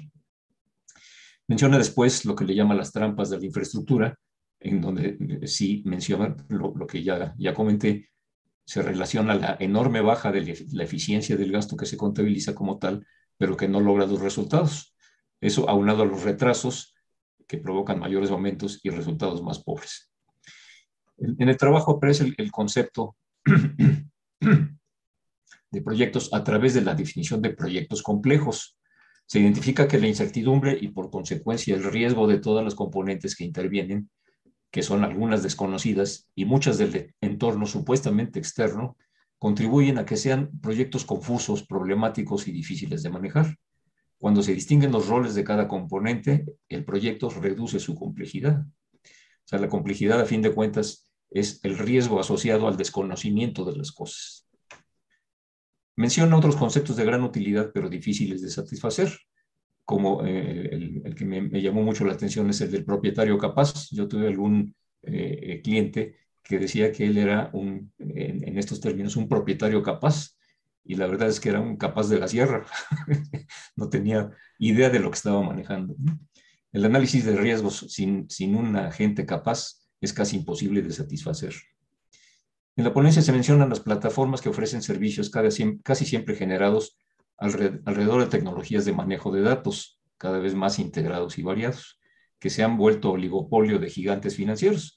Se menciona a, las grandes, eh, los grandes grupos, eh, básicamente de Estados Unidos, en donde eh, pues sí se manejan billones e incluso trillones de dólares y pues han, crecido en nichos que hace 10 años no nos hubiéramos imaginado lo que son los Ubers y los eh, Airbnb y, los eh, Amazon, etcétera, pues son, son esquemas totalmente novedosos. Pero eso nos, nos, eh, ilumina hacia atrás. Yo quisiera aportar algo hacia adelante. ¿Cuáles son las tendencias de estos grupos? ¿Cuáles son las, las orientaciones que se van a dar muy pronto? Y ahí yo quisiera mencionar, por ejemplo, las cibermonedas, que ahorita, si ustedes eh, tienen, están cerca de esto, pues han de saber que empezó eh, la famosa Bitcoin, fueron creciendo y ahorita hay más de 6.000 monedas en circulación.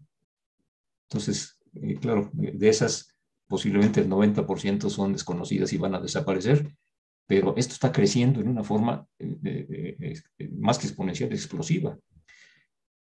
Otro entorno digital es el, más realista que, en donde podemos aparecer nosotros, pero no con un avatar externo, sino con nuestra propia eh, figura y, complexión, eh, que es el metaverso. El metaverso es un, ambiente que va a, hacer modificaciones enormes. Y hay muchos mecanismos que van tecnológicamente de la mano con esto y que pueden impactar a las inversiones en infraestructura. Hay, un, hay una, liga, por ahí una tendencia que es cómo se corresponde el metaverso con el mundo real. Y eso ya está empezando a avanzarse. acciones que uno tomaría en el metaverso, que mucha gente supone que es un juego, pues ya tienen impacto en el mundo real. Entonces, ese tipo de cosas ahorita todavía no se ven, pero están a muy poco tiempo de empezar a, aparecer. Luego menciona Reyes algunos componentes relacionados con, la ingeniería de sistemas. Ahí, eh, pues yo, yo peco de, abusivo porque es, es mi, especialidad de, muchos años, que en el, en, el, concepto de sistemas, como se dice, la, la parte del análisis de un todo diferente al análisis de las partes. Y aquí la primera interrogante es, ¿en dónde está esa frontera del todo con lo que no es el todo? ¿Cuál es la frontera del sistema con el entorno? Eso en principio es arbitrario, pero debe ser realista en cuanto a las interacciones entre ambos. Por ejemplo, el tiempo, cuál es el tiempo relativo de interés en el sistema y cuál es el horizonte de tiempo en el entorno, la dimensión espacial. Si vamos a hablar de determinados eh, aspectos, por ejemplo, no sé, un, acuífero, bueno, pues tiene una dimensión espacial dada, pero tiene una relación con otros acuíferos y con explotaciones en, otras zonas. La dimensión ecológica pues es, es, evidente, dimensión social y política. En general, todo lo que se refiere a, la frontera de un sistema, cuando lo, queremos analizar como en el todo, necesitamos eh, ser muy cuidadosos en definir hasta dónde llega ese sistema, porque siempre va a estar conectado con el exterior. Y con el exterior nos vamos a encontrar que muchas veces la solución del problema de ese sistema está fuera de ese sistema, está supeditada al entorno o al, al suprasistema. Entonces, eh, ahí eh, entran una serie de elementos que se mencionan eh, y que los, los, ingleses han desarrollado, no me voy a meter a, repetirlos, pero creo que hay unos que son muy interesantes. El, ¿Cuál es el resultado esperado del usuario? El, el, usuario puede estar esperando algo que no nos ha dicho o que no, no ha sabido expresar y en el proyecto no se, no se contempla esa parte. Entonces, ese, ese para mí es, es, fundamental. Luego, toda la parte de requisitos, eh, lo que le llama el ADN del proyecto, que es trabajar precisamente el pensamiento sistémico y la gestión de riesgos y las tecnologías agile, como son muy conocidas, o ágiles, para control de, proyectos. En fin, las conclusiones eh, del doctor Juárez presenta proyectos en operación en estos momentos en México, como los megaproyectos, y son difícilmente manejables con las condiciones antes descritas. Para un megaproyecto y algunos que podían incluirse como tales y cubrir necesidades evidentes de la sociedad en varias localidades. Presenta una evaluación personal de los proyectos actuales, eh, con la cual totalmente coincido, y plantea una serie de recomendaciones, de las cuales una, una fundamental para mí es establecer los objetivos claros del megaproyecto, estipular el uso de la gerencia de proyecto y introducir el enfoque de sistemas. Y hay muchas otras que presentan en una lista de 10, pero para mí estas son las fundamentales. En fin, felicito al, al doctor Reyes Juárez por su aportación, creo que es muy valiosa y nos presenta un panorama muy amplio en el tema que se, se le ha encargado. Muchas gracias. Gracias, Luis. Luis, muchísimas gracias por tus opiniones. También le enriquecen el trabajo de Reyes. Este, le quisiera pedir a Alejandra si nos este, hace una selección de las preguntas, porque si nos ponemos a revisar todas, hay algunas que se repiten, pero son muchísimas, pero sí hay unas muy importantes, muy interesantes. Adelante, Alejandra, por favor. Bien, muchas gracias, maestro Medina. Bueno, iniciamos eh, con una pregunta para el doctor Francisco Albarrán. eh, ¿con qué parámetros se mide la complejidad de un proyecto? Ya mencionó el maestro Maumellán el riesgo de factores desconocidos. ¿Existen otros conceptos que determinan la complejidad? Sí, sí existen eh, otros conceptos. Hay varios modelos que plantean cuáles son los, eh, eh, cómo se define un proyecto complejo. El, doctor Reyes Suárez nos dio una definición de, cómo, de cuáles son las causas que, que, definen la complejidad de, un proyecto. y existen estos, no, no, no, tengo ahorita la mano para mostrarlo, pero existen estos diagramas que le llaman de araña, que tienen varios ejes, ¿no? Y tienen el eje social, eh, el, el, eje de, obviamente, técnico, tecnológico, el eje temporal, en fin, hay, hay, hay, varios, hay varios elementos y dentro de esos ejes hay ramificaciones que ya tienen que ver con elementos de política, de, de grupos de interés, eh, por ejemplo, en las partes sociales, o que tiene que ver con si la tecnología es conocida o, es, o es, nueva para aspectos técnicos o tecnológicos, en fin, hay muchos, muchos elementos que, que, que vienen sumando a la complejidad. Yo creo que el doctor Reyes Juárez eh, a lo mejor tiene una mejor respuesta que la mía. No, creo que lo has comentado muy bien, Pepe. Este, eh, quizá reiterar, son proyectos que tienen múltiples componentes realmente hay mucha interdependencia entre sus componentes, la, la, parte del entorno incierto de los mismos. La operación sobre recursos este, que siempre son muy limitados, ¿no? Los recursos nunca sobran, este, siempre hay recursos escasos, pero, pero quizá, este, eh, Luis lo, lo, lo, decía también al, al principio, creo que el, el tema fundamental es que es que eh, eh, qué queremos de lograr, ¿no? A veces no está definido y, y, entonces eso empieza a complicar porque no tenemos una respuesta clara a lo que queremos encontrar. Este, por lo tanto, bueno, pues esta falta de predecibilidad en el resultado es lo que, este, asociado con otros elementos, lo que lo vuelve más y más difícil.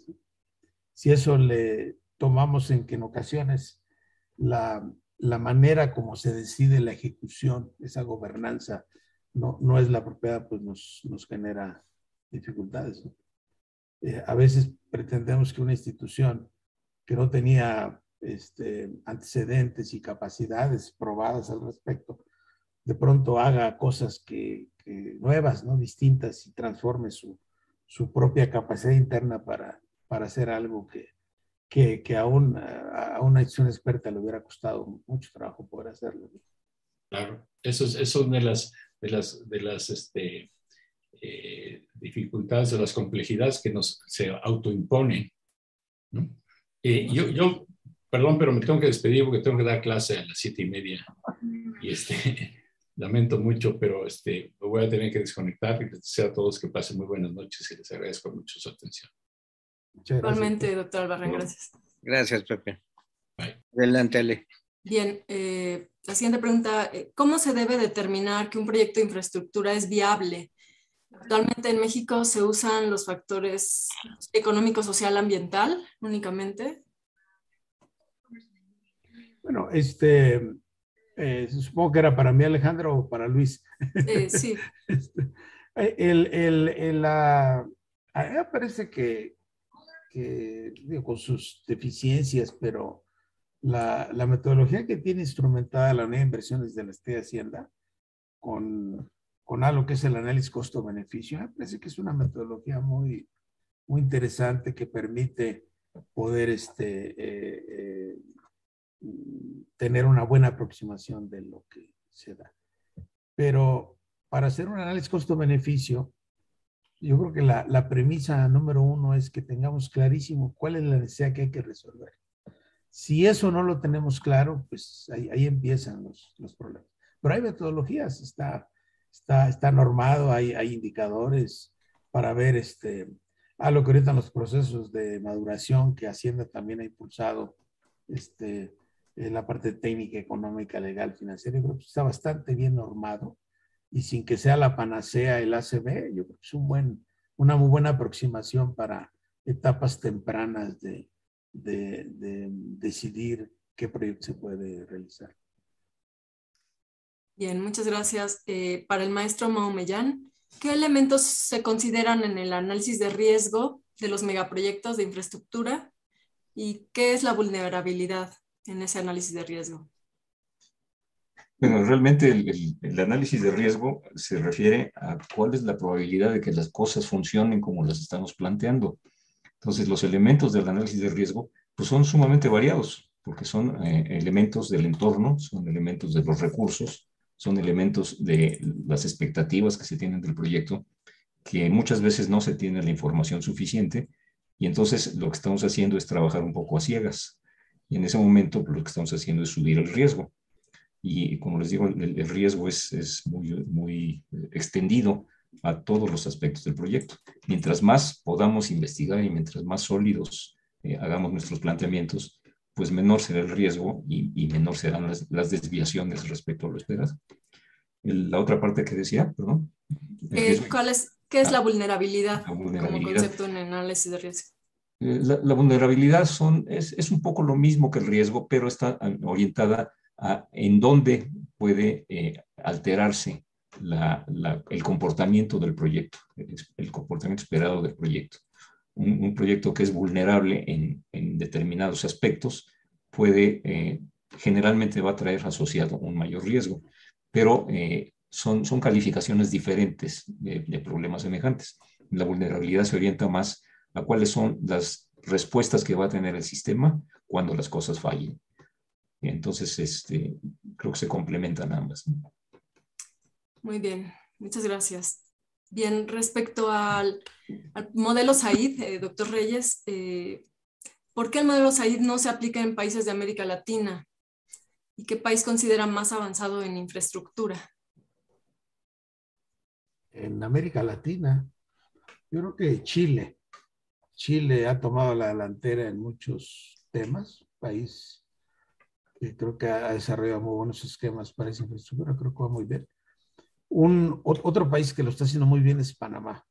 Panamá, a su tamaño relativo, yo creo que ha desarrollado una cantidad de infraestructura este, de carácter multimodal con puertos, aeropuertos, un hub que va a aprovechar con mucho lo que quizá vamos a dejar de hacer acá en la gran oportunidad que puede tener, puede haber tenido México para, para un desarrollo aeroportuario lo va a tomar Panamá. Panamá lo, lo, lo está haciendo bastante, bastante bien, este, creo yo. El, el, eh, el, el, por qué no se usa, no, realmente no tengo la, la respuesta. Yo, yo, creo que, que, que, bien vale la pena que, que se empiecen a, a difundir, a, a, hacer planteamientos, papers, eh, sugerencias, porque creo que, que, es un enfoque interesante y a lo mejor, como decía Luis, quizá para proyectos pequeños, no, no, no necesariamente a lo mejor ahí las propias técnicas tradicionales de, de, de, administración de proyectos pueden ayudarnos. Pero en la medida en que, en que esto empieza a ser mucho más complejo, o realmente ya proyectos grandes que por naturaleza son, son, son este, pues más, más difíciles y, y, complejos, creo que es en donde sí hay que detenerse y, y, y aceptar que, que esto este, realmente cae en manos de, de, gente experimentada y que bien vale la pena poder construir y ayudar a que, a que se pueda fondear una gerencia de proyecto, que finalmente las gerencias de, de, proyectos oportunas, pues en, realidad se, se, se, pagan por sí solas, porque si, si ayudan a, a, poder evitar sobrecostos y, y que los activos y los servicios no se pongan en marcha a tiempo, hay una cantidad de valor que se pierde que, que se puede evitar con gestiones tempranas y apropiadas. Este, creo que hay que trabajar mucho en sensibilización, en temas. Ojalá lo podamos llevar a la parte normativa. Creo que se ha intentado por diferentes lados el que la figura pudiera ser este, eh, impuesta por, por normatividad, pero, pero creo que no, no es fácil. Incluso hoy en día vemos clientes que ante proyectos grandes no eh, piensan que, que, la gerencia de proyectos es algo que lo puede hacer el propio funcionario, este, porque tiene la capacidad para poder hacerlo. Pero pues claramente hay, hay especialidades que rebasan por mucho la, la, propia capacidad de, de poder estar eh, poniendo a la gente apropiada para resolver temas puntuales. Bien, muchas gracias. Bueno, la siguiente pregunta es, en México, ¿qué se hace para cumplir con el ODS 9 de Desarrollo de Infraestructura Sostenible y Resiliente? ¿Podría darnos algunos ejemplos de infraestructura resiliente? Bueno, este, creo que aquí veo que hay muchos expertos. Yo, yo, yo le, le pasaría la palabra mejor a Guillermo, Guillermo Casar, que creo que está aquí conectado, que es el experto en el tema. Este, seguramente tendrá una mejor respuesta que yo Guillermo, ¿me puedes auxiliar con, con esa respuesta? Creo que tú tienes la respuesta. Bueno, pues este, eh, gracias, doctor Juárez. Em, ¿Me pueden repetir la pregunta, perdón? Sí. Eh, nos preguntan, en México, ¿qué se, ¿qué se hace para cumplir con el ODS 9 de desarrollo de infraestructura sostenible y resiliente? Y si puede darnos ejemplos de infraestructura resiliente. Ok, eh, bueno, en, primer lugar, México este, eh, está obligado al cumplimiento del ODS 9. Eh, ahorita, bueno, pues no, no, tengo a la mano este, ejemplos para mostrárselos, pero sin lugar a dudas, este, en México se están haciendo obviamente este tipo de, de soluciones. Eh, las cuales, bueno, fundamentalmente, pues están eh, desarrollando sobre todo en la iniciativa privada. Eh, propiamente ahorita, dentro del contexto nacional, pues sí, no ha habido mucho movimiento, pero sin lugar a dudas, se trata obviamente de lo que pues poco o mucho se hace sobre eh, pues este tipo de infraestructuras resilientes, eh, pues tratar de, hacerlo, ¿no? Y, no es de ahora, de, del 2015 para acá. Yo recuerdo que, bueno, pues cuando yo trabajaba este, en la ICA, eh, nos tocó en algunas ocasiones manejar este tipo de ah, pues, infraestructuras, las cuales pues este, sin lugar a dudas, eh, pues eh, iban con este, van con este enfoque, ¿no? Entonces, ahorita, eh, pues desafortunadamente no hay mucho apoyo por parte del actual gobierno, pero definitivamente es algo que se tienen las bases sin lugar a dudas, ¿no? Este, con gusto, si quieren, este, Gracias, Guillermo. lo, este, eh, lo agrego en mi seminario en 15 días, ¿verdad? Este, y se conectan y bueno, pues este, hablaremos del ODS 9 y de las aplicaciones que se tienen. Ahorita estaba justamente, este, eh, pues, eh, viendo algunas de ellas. bueno, hablando, no sé, de un ejemplo, Adalberto Noyola, por ejemplo, el año pasado, en el seminario, me habló precisamente el, de ciertas infraestructuras que se están instalando en los drenajes para detectar, haz de cuenta, los, los virus y una semana después llegan los enfermos a los hospitales. Entonces preparaban los hospitales, bueno, en algunos países justamente para ello. Vean la conferencia, eh, de hecho, este, Tocayo está, ¿verdad? Eh, arriba la conferencia de mi querido este, eh, y, ahí podrán ver un ejemplo claro de, este, de esta ODS 9, que pues sí, es una, una realidad. Evidentemente esto pues hay que montarlo en México, ¿no? Bien, muy, muchas gracias a los dos. Eh, continuamos con, se necesita capacitación en nuevos modelos de gestión de infraestructura y, por ejemplo, en planes de estudio de educación superior con enfoque de ingeniería de sistemas, se aborda esta nueva gerencia de proyectos encaminada también a cumplir los ODS o podría surgir una mezcla entre ingeniería civil e ingeniería eh, de sistemas? Creo que es una, es, una muy buena pregunta. Este, quisiera recordar, y, otra vez volver al ejemplo de Chile. En Chile, eh, yo leí una publicación hace, hace unos 8 o 10 años, muy interesante, donde tomaron, creo que 12 proyectos grandes y, agarraron un grupo de ingenieros tratando de explicar qué había atrás de, algunas fallas en los proyectos, pero con un enfoque no de enjuiciar, sino, sino de aprender, de buscar lecciones aprendidas. Y, y, y encontraron que, en la mayor parte de los casos había un problema de gestión, es decir, de e, esa capacidad de entender bien qué se quiere y cómo conseguirlo. Y la recomendación muy clara era, hay que enseñar gestión de proyectos en etapas muy tempranas de las carreras de ingeniería, pues en los primeros semestres. No, no, no enseñar gerencia de proyectos como una materia, a lo mejor en el último semestre, para alguien que se quiere dedicar a la gerencia de proyectos, porque pues es, es este, clarísimo que, que el, tema de gestión pues es algo que, que se puede aplicar a, a, a, cualquier, a cualquier cosa. Por lo que se refiere a la otra parte de la pregunta, este, yo estaba viendo algunos papers recientes donde, donde se pone un poco en, contrapeso cuál debería ser el perfil para atender proyectos complejos y megaproyectos. Si una formación de un, de un project management o un experto en ingeniería de sistemas. Y, y, y hay pros y contras y, y discusiones este, donde, donde pues quizá un poco tomando en cuenta lo que yo decía en la, en la plática, en, en, la medida en que, en que esto empieza a, a complicar y a hacer más, más, más, más difícil las, las interacciones, probablemente el enfoque en ingeniería sistema sea más rico y, y, y dé más elementos para poder a, ayudar a, a, gestiones apropiadas en, en, la obtención de resultados. Gracias.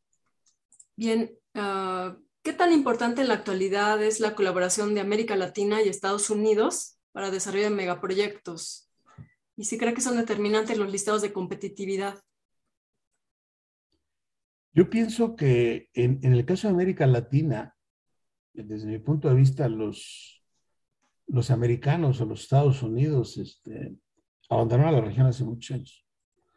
El desarrollo de infraestructura en América Latina se ha hecho por europeos y por China ahora, recientemente China en los últimos 15 años yo creo que ha hecho la mayor parte de las inversiones.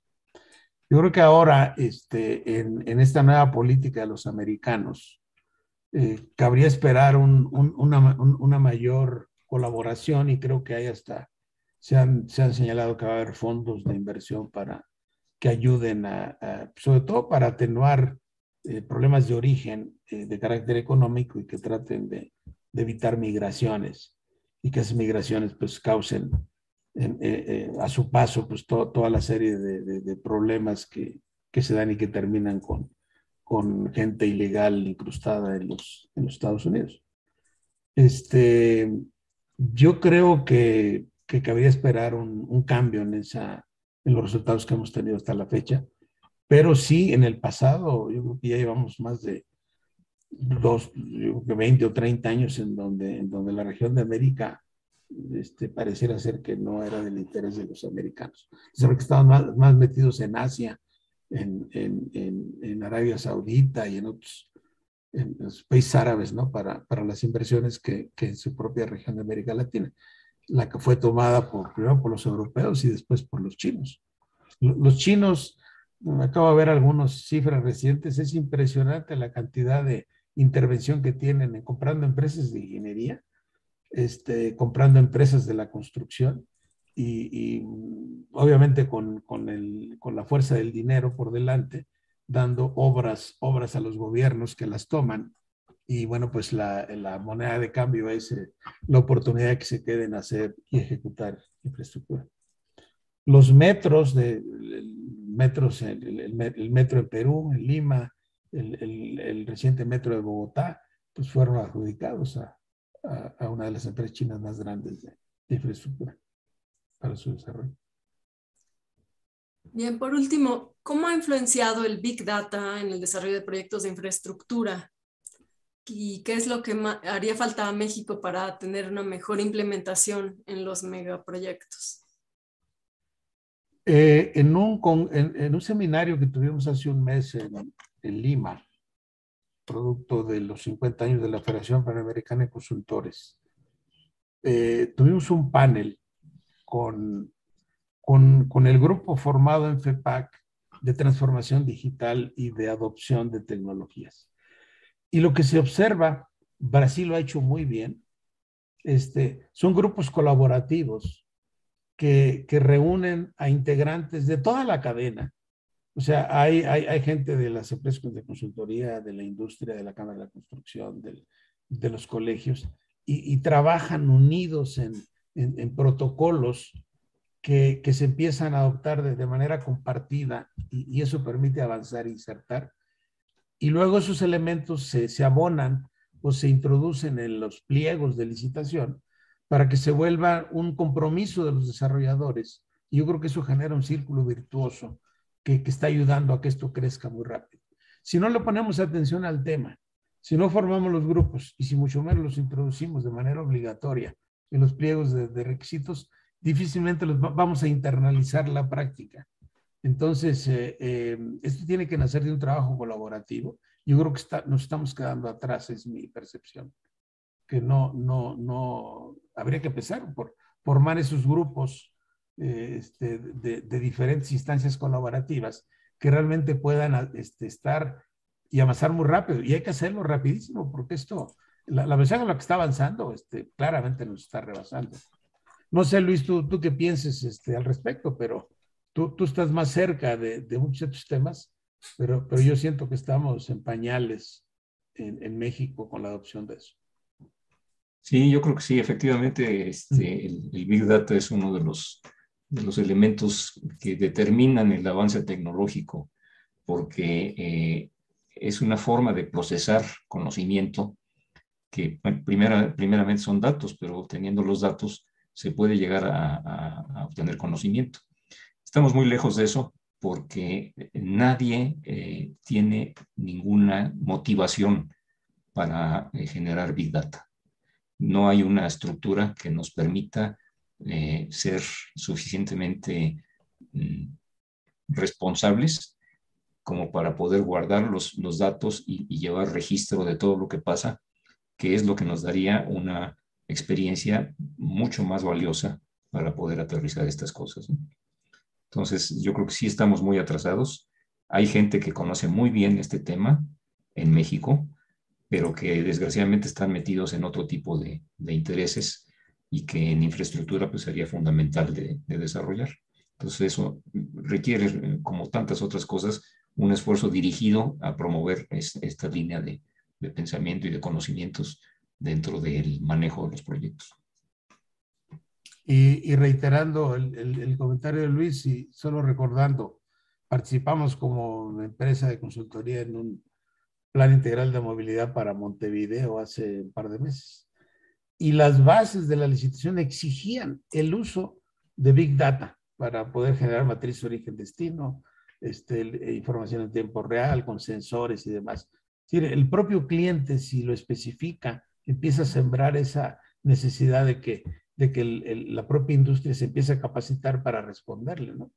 Pero si no, no hay ese interés de, del demandante de, de, o convencimiento de hacerlo, este, eh, cuesta mucho trabajo eh, invertir en ellos sin tener una, a, a alguien que, lo, que, que realmente lo, lo, pueda hacer. Por supuesto que este, eh, tiene que cambiarse. Imagínense, por ejemplo, imagínate Luis, en, en las encuestas de origen-destino que la SCT sí.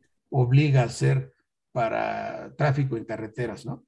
Cuando dice encuestas 24 horas este, cuatro días a la semana. ¿Quién hace una encuesta eh, a las 12 de la noche en una carretera para parar a un usuario y tomarle datos? Digo, ya se vuelve imposible, ¿no?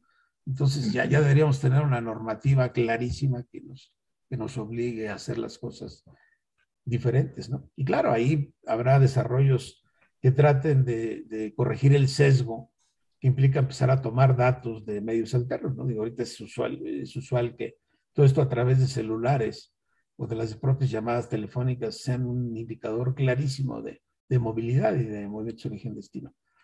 Ahí se generan matrices que, que hay, hay, que corregirlas para, pues para que representen fielmente eh, expansión de, de, de, flujos de manera apropiada. Pero eso es parte de atreverse a, a cambiar normativas tradicionales que ya no nos están llevando a, a, nada y que está costando mucho trabajo incluso este, poder hacerlo, ¿no? Ya, ya, no se puede hacer una, una encuesta a las 2 de la mañana en la, imagínense, en la carretera, no sé, en alguna carretera de Morelos, ahí, este, 2 de la mañana, pues, ¿quién, ¿quién se atreve a levantar una encuesta de origen destino, parar a un conductor y preguntarle de dónde viene, a dónde va, ¿no? Pues sin atentar contra su seguridad personal. Si me permites eh, complementar. Sí, eh, adelante. Yo creo que eh, efectivamente es muy difícil el poder armar este tipo de, de acervos, pero ha, habido esfuerzos y, tanto la empresa de Reyes como la mía hemos trabajado en, lo que decía hace un momento de datos para el tránsito, para el transporte. Y nosotros como empresa creo que ambos hemos generado nuestras propias bases de datos para poder aprovechar esos mismos datos en otras, eh, en otras eh, situaciones y en otros proyectos. Entonces, eso es un inicio de Big Data, pero es patrocinado por nosotros mismos. No es un Big Data que se, se requiera dentro del concurso o que el cliente lo reconozca. Entonces, eso también pues, son costos que asumimos, pero que por principio creemos que son útiles y los generamos para nuestro uso. Muy bien. Bueno, pues muchas gracias. Este, vamos a pasar ahora al grupo que está aquí en esta reunión de Zoom, porque todavía quedan muchísimas preguntas. En... Reyes, te las vamos a mandar para que luego las agreguemos. Por, supuesto, Guillermo, si, si Entonces, tiempo, este, las anotamos. Dentro de, de nuestro grupo, alguien que quisiera comentar algo, preguntar algo, por favor. Manuel, eso, ese, Manuel nunca me falla. Adelante, por favor. Muchas gracias, eh, Guillermo. Sí, este Reyes, una estupenda este, plática, una visión general este, muy buena de estos eh, ecosistemas. Yo iría a algo de si realmente se puede establecer alguna norma obligatoria para el diseño y planificación integral de proyectos. Y eso lo sustento en que es súper necesario, porque el resultado que dices de la Auditoría Superior de la Federación, el análisis de proyectos de sobrecostos y sobre tiempos, eso es de sexenios pasados, ¿no? Entonces, este, ¿qué es lo que pasa ahora? Este, yo lo que siento es una falta de confianza de las grandes empresas constructoras este, en el gobierno actual y por eso deciden no entrarle, ¿no? Porque qué tal si les aplican el contrato y no los dejan como en tiempos anteriores, este, subir los costos y subir los tiempos, ¿no? Este, desafortunadamente ahora, pues le entra el ejército, ¿no? Y el ejército no creo que tenga esta visión de los ODS, puedo estar equivocado, pero creo que no lo tiene, ¿no? Esta visión integral. ¿No habría una forma de ahorrarnos estas broncas del pasado y el presente estableciendo normas para que esto realmente se haga bien? Magnífica pregunta, Manuel. Este, mira, la experiencia de países que lo han hecho mejor que nosotros, no sin haber tenido también fracasos y ahí, ahí yo creo que hay un par de ejemplos interesantes. Australia tiene un magnífico esquema de producción de proyectos. Eh, los británicos que han tenido fallas, pero han, han, han producido mucho en, en, en, documentos. Yo creo que mm, el, propio Banco Interamericano de Desarrollo lo que ha hecho, yo, yo creo que se, es fácilmente eh, recopilable el, el, poder producir guías que ayuden a que esto sea, sea mejor. Claro que esas guías pues tienen que ser asimiladas, adaptadas y, y, entendidas por el propio gobierno para que las haga requisito ¿no? en, en los temas de preparación. Hace poco en la Unidad de Inversiones de Hacienda, todavía en, en alguna eh, administración o en algún funcionario anterior, se estuvo trabajando en un proceso de maduración de proyectos es decir, este, muy, muy, muy similar a lo que en la industria petrolera son los FELS, ¿no? Del FEL 1, FEL 2, de este tema de, ir avanzando y de abrir compuertas para obtener resultados. Se, se, intentó llevar a los proyectos normales de infraestructura con un proceso de maduración. Este, pero, pero yo creo que no se alcanzó a madurar la idea para que, para que pudiera realmente asimilarse por los, por los promotores de los proyectos y por los ejecutores de los proyectos. Pero es algo que es fundamental porque al final creo que nos va a llevar a, mejores resultados al, final. Muy bien, este, Reyes. Por favor, Alberto, adelante. Gracias, gracias. Este, estoy tratando aquí de activar mi imagen ya. Perdón. Este, bueno, pues Reyes Juárez me dejó la cabeza muy alborotada porque hay realmente muchas cosas y muchos temas alrededor de este problema. Yo he tenido la experiencia, pues cuando fui contralor de la Secretaría de Energía, este, pues ver muchos casos de, de, de proyectos y obras que se realizan. Desde luego, hay muchas obras que se inician sin proyecto, hay otras obras que le encargan al que lo va a ejecutar el proyecto y no hay alguna forma más justa o equitativa de comparar ofertas.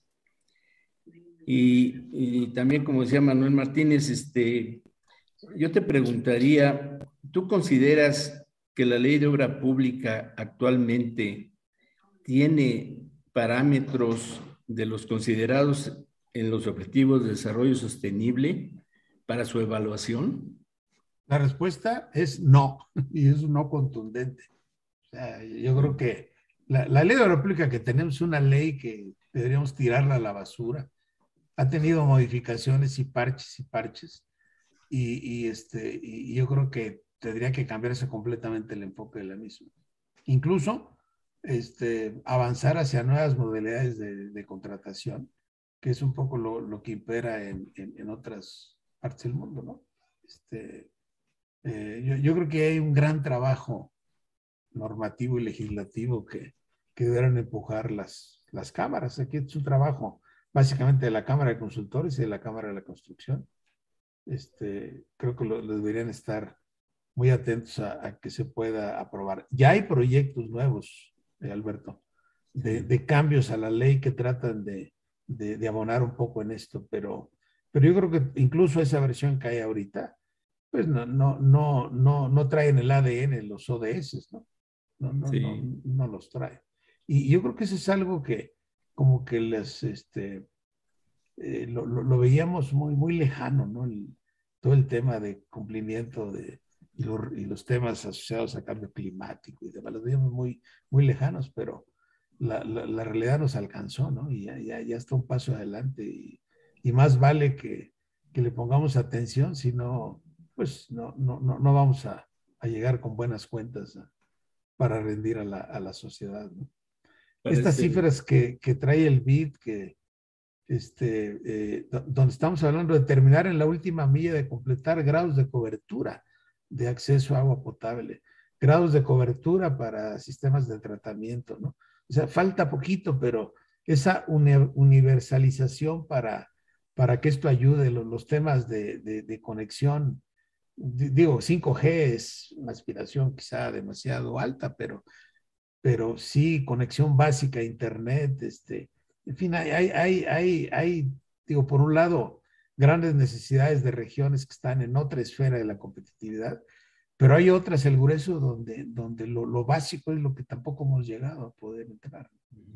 Sí, en el, en el terreno de los objetivos de desarrollo sostenible, pues se, se establece que hoy por hoy no basta con una evaluación económica, como una tasa interna de retorno, retorno financiero, etcétera, sino incluir los factores de bienestar y los factores medioambientales.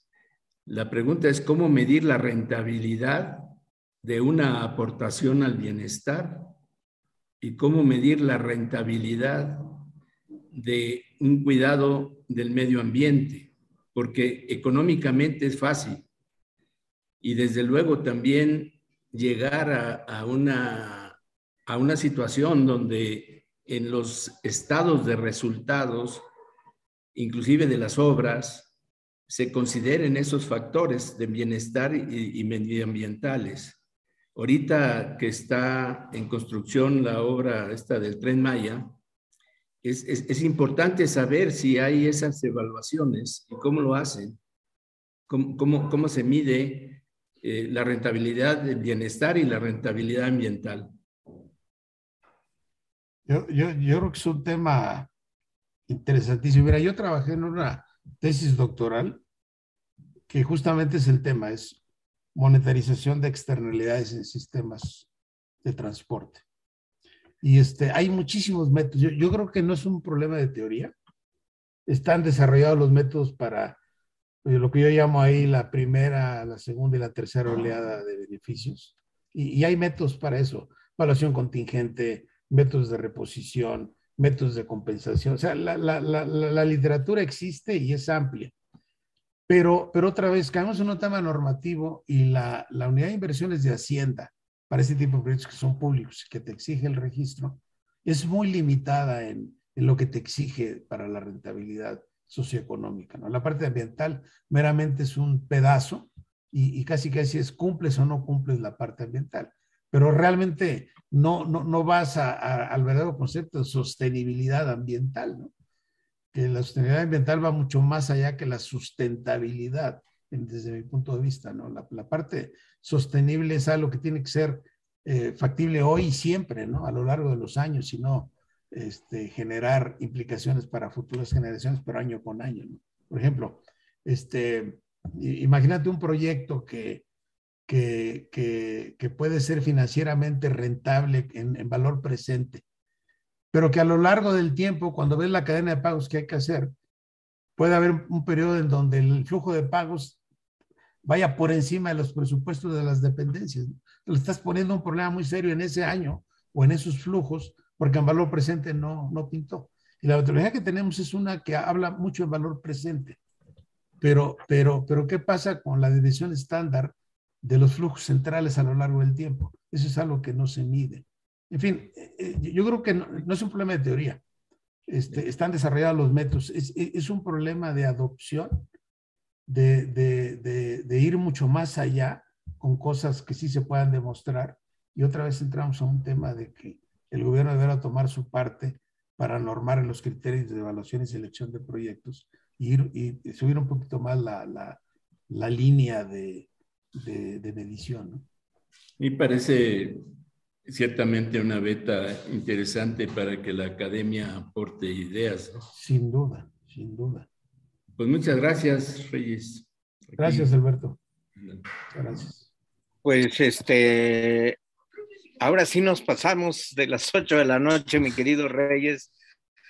Primero, tú felicidades. La, tú tienes la culpa, Guillermo, tienes la culpa. Así soy, soy mancha, yo ya sabes, no tengo problema. No, este, nuestra amiga, la doctora Padilla, estaba en YouTube, entonces extiendo las felicitaciones de nuestra querida Carmen Padilla hacia ti y nos sigue gracias, oyendo gracias, pues, ya gracias. su recado ha sido transmitido a todos. Este, muchísimas gracias. Manuel, como siempre, tu participación, nunca me vayas. ¿eh? Este, Guillermo Cascar, que también pudo ahí intervenir, intervenir de refilón y que ya hizo su anuncio anticipado de la reunión que va a tener dentro de 15 días, que también la vamos a publicar en la página de la academia. Ah, ¿Puedo, que no te había saludado. ¿Eh? Lo que preguntaba Alberto Lepe eh, con Reyes, tengo una conferencia de, mi homólogo de Nicaragua, eh, me la dio el año pasado y este año me la va a dar nuevamente y habla de eso, lo que estaban ustedes comentando, de cómo se maneja en Nicaragua, cómo, cómo miden. Entonces, este, no se pierdan la conferencia de Oscar Berríos dentro de mi seminario, porque va a hablar de eso, de cómo Ahora, lo manejan en Nicaragua. Déjame decirte también respecto a Nicaragua, porque si lee uno lo general, eh, las opiniones que hay de Nicaragua no son buenas. A propósito del BID, este, Reyes me tocó hacer un trabajo contratado por el BID para ver el, eh, la red de este, comunicaciones de Internet a través de, de la red eléctrica de Nicaragua, en Enatrel. Y perdón, qué buena instalación, qué buena red, qué buena operación. Excelente, o sea, de primera el trabajo que hicieron ahí. Lo realicé hace dos años y mis respetos. O sea, qué buen trabajo este, fondeado y, y empujado por el BID. Entonces, primero que nada, pues gracias a Reyes, gracias a Luis, ya se nos fue Pepe de esta reunión, pero y a todos ustedes por su participación, asistencia a nombre de el doctor Luis Álvarez y Casa a este martes de la academia y como dice él, nos vemos la siguiente semana. Eh, gracias, Guillermo. Muchas gracias a todos. Felicidades. Muchas gracias. Buenas noches. Gracias. Adiós. adiós. Vale.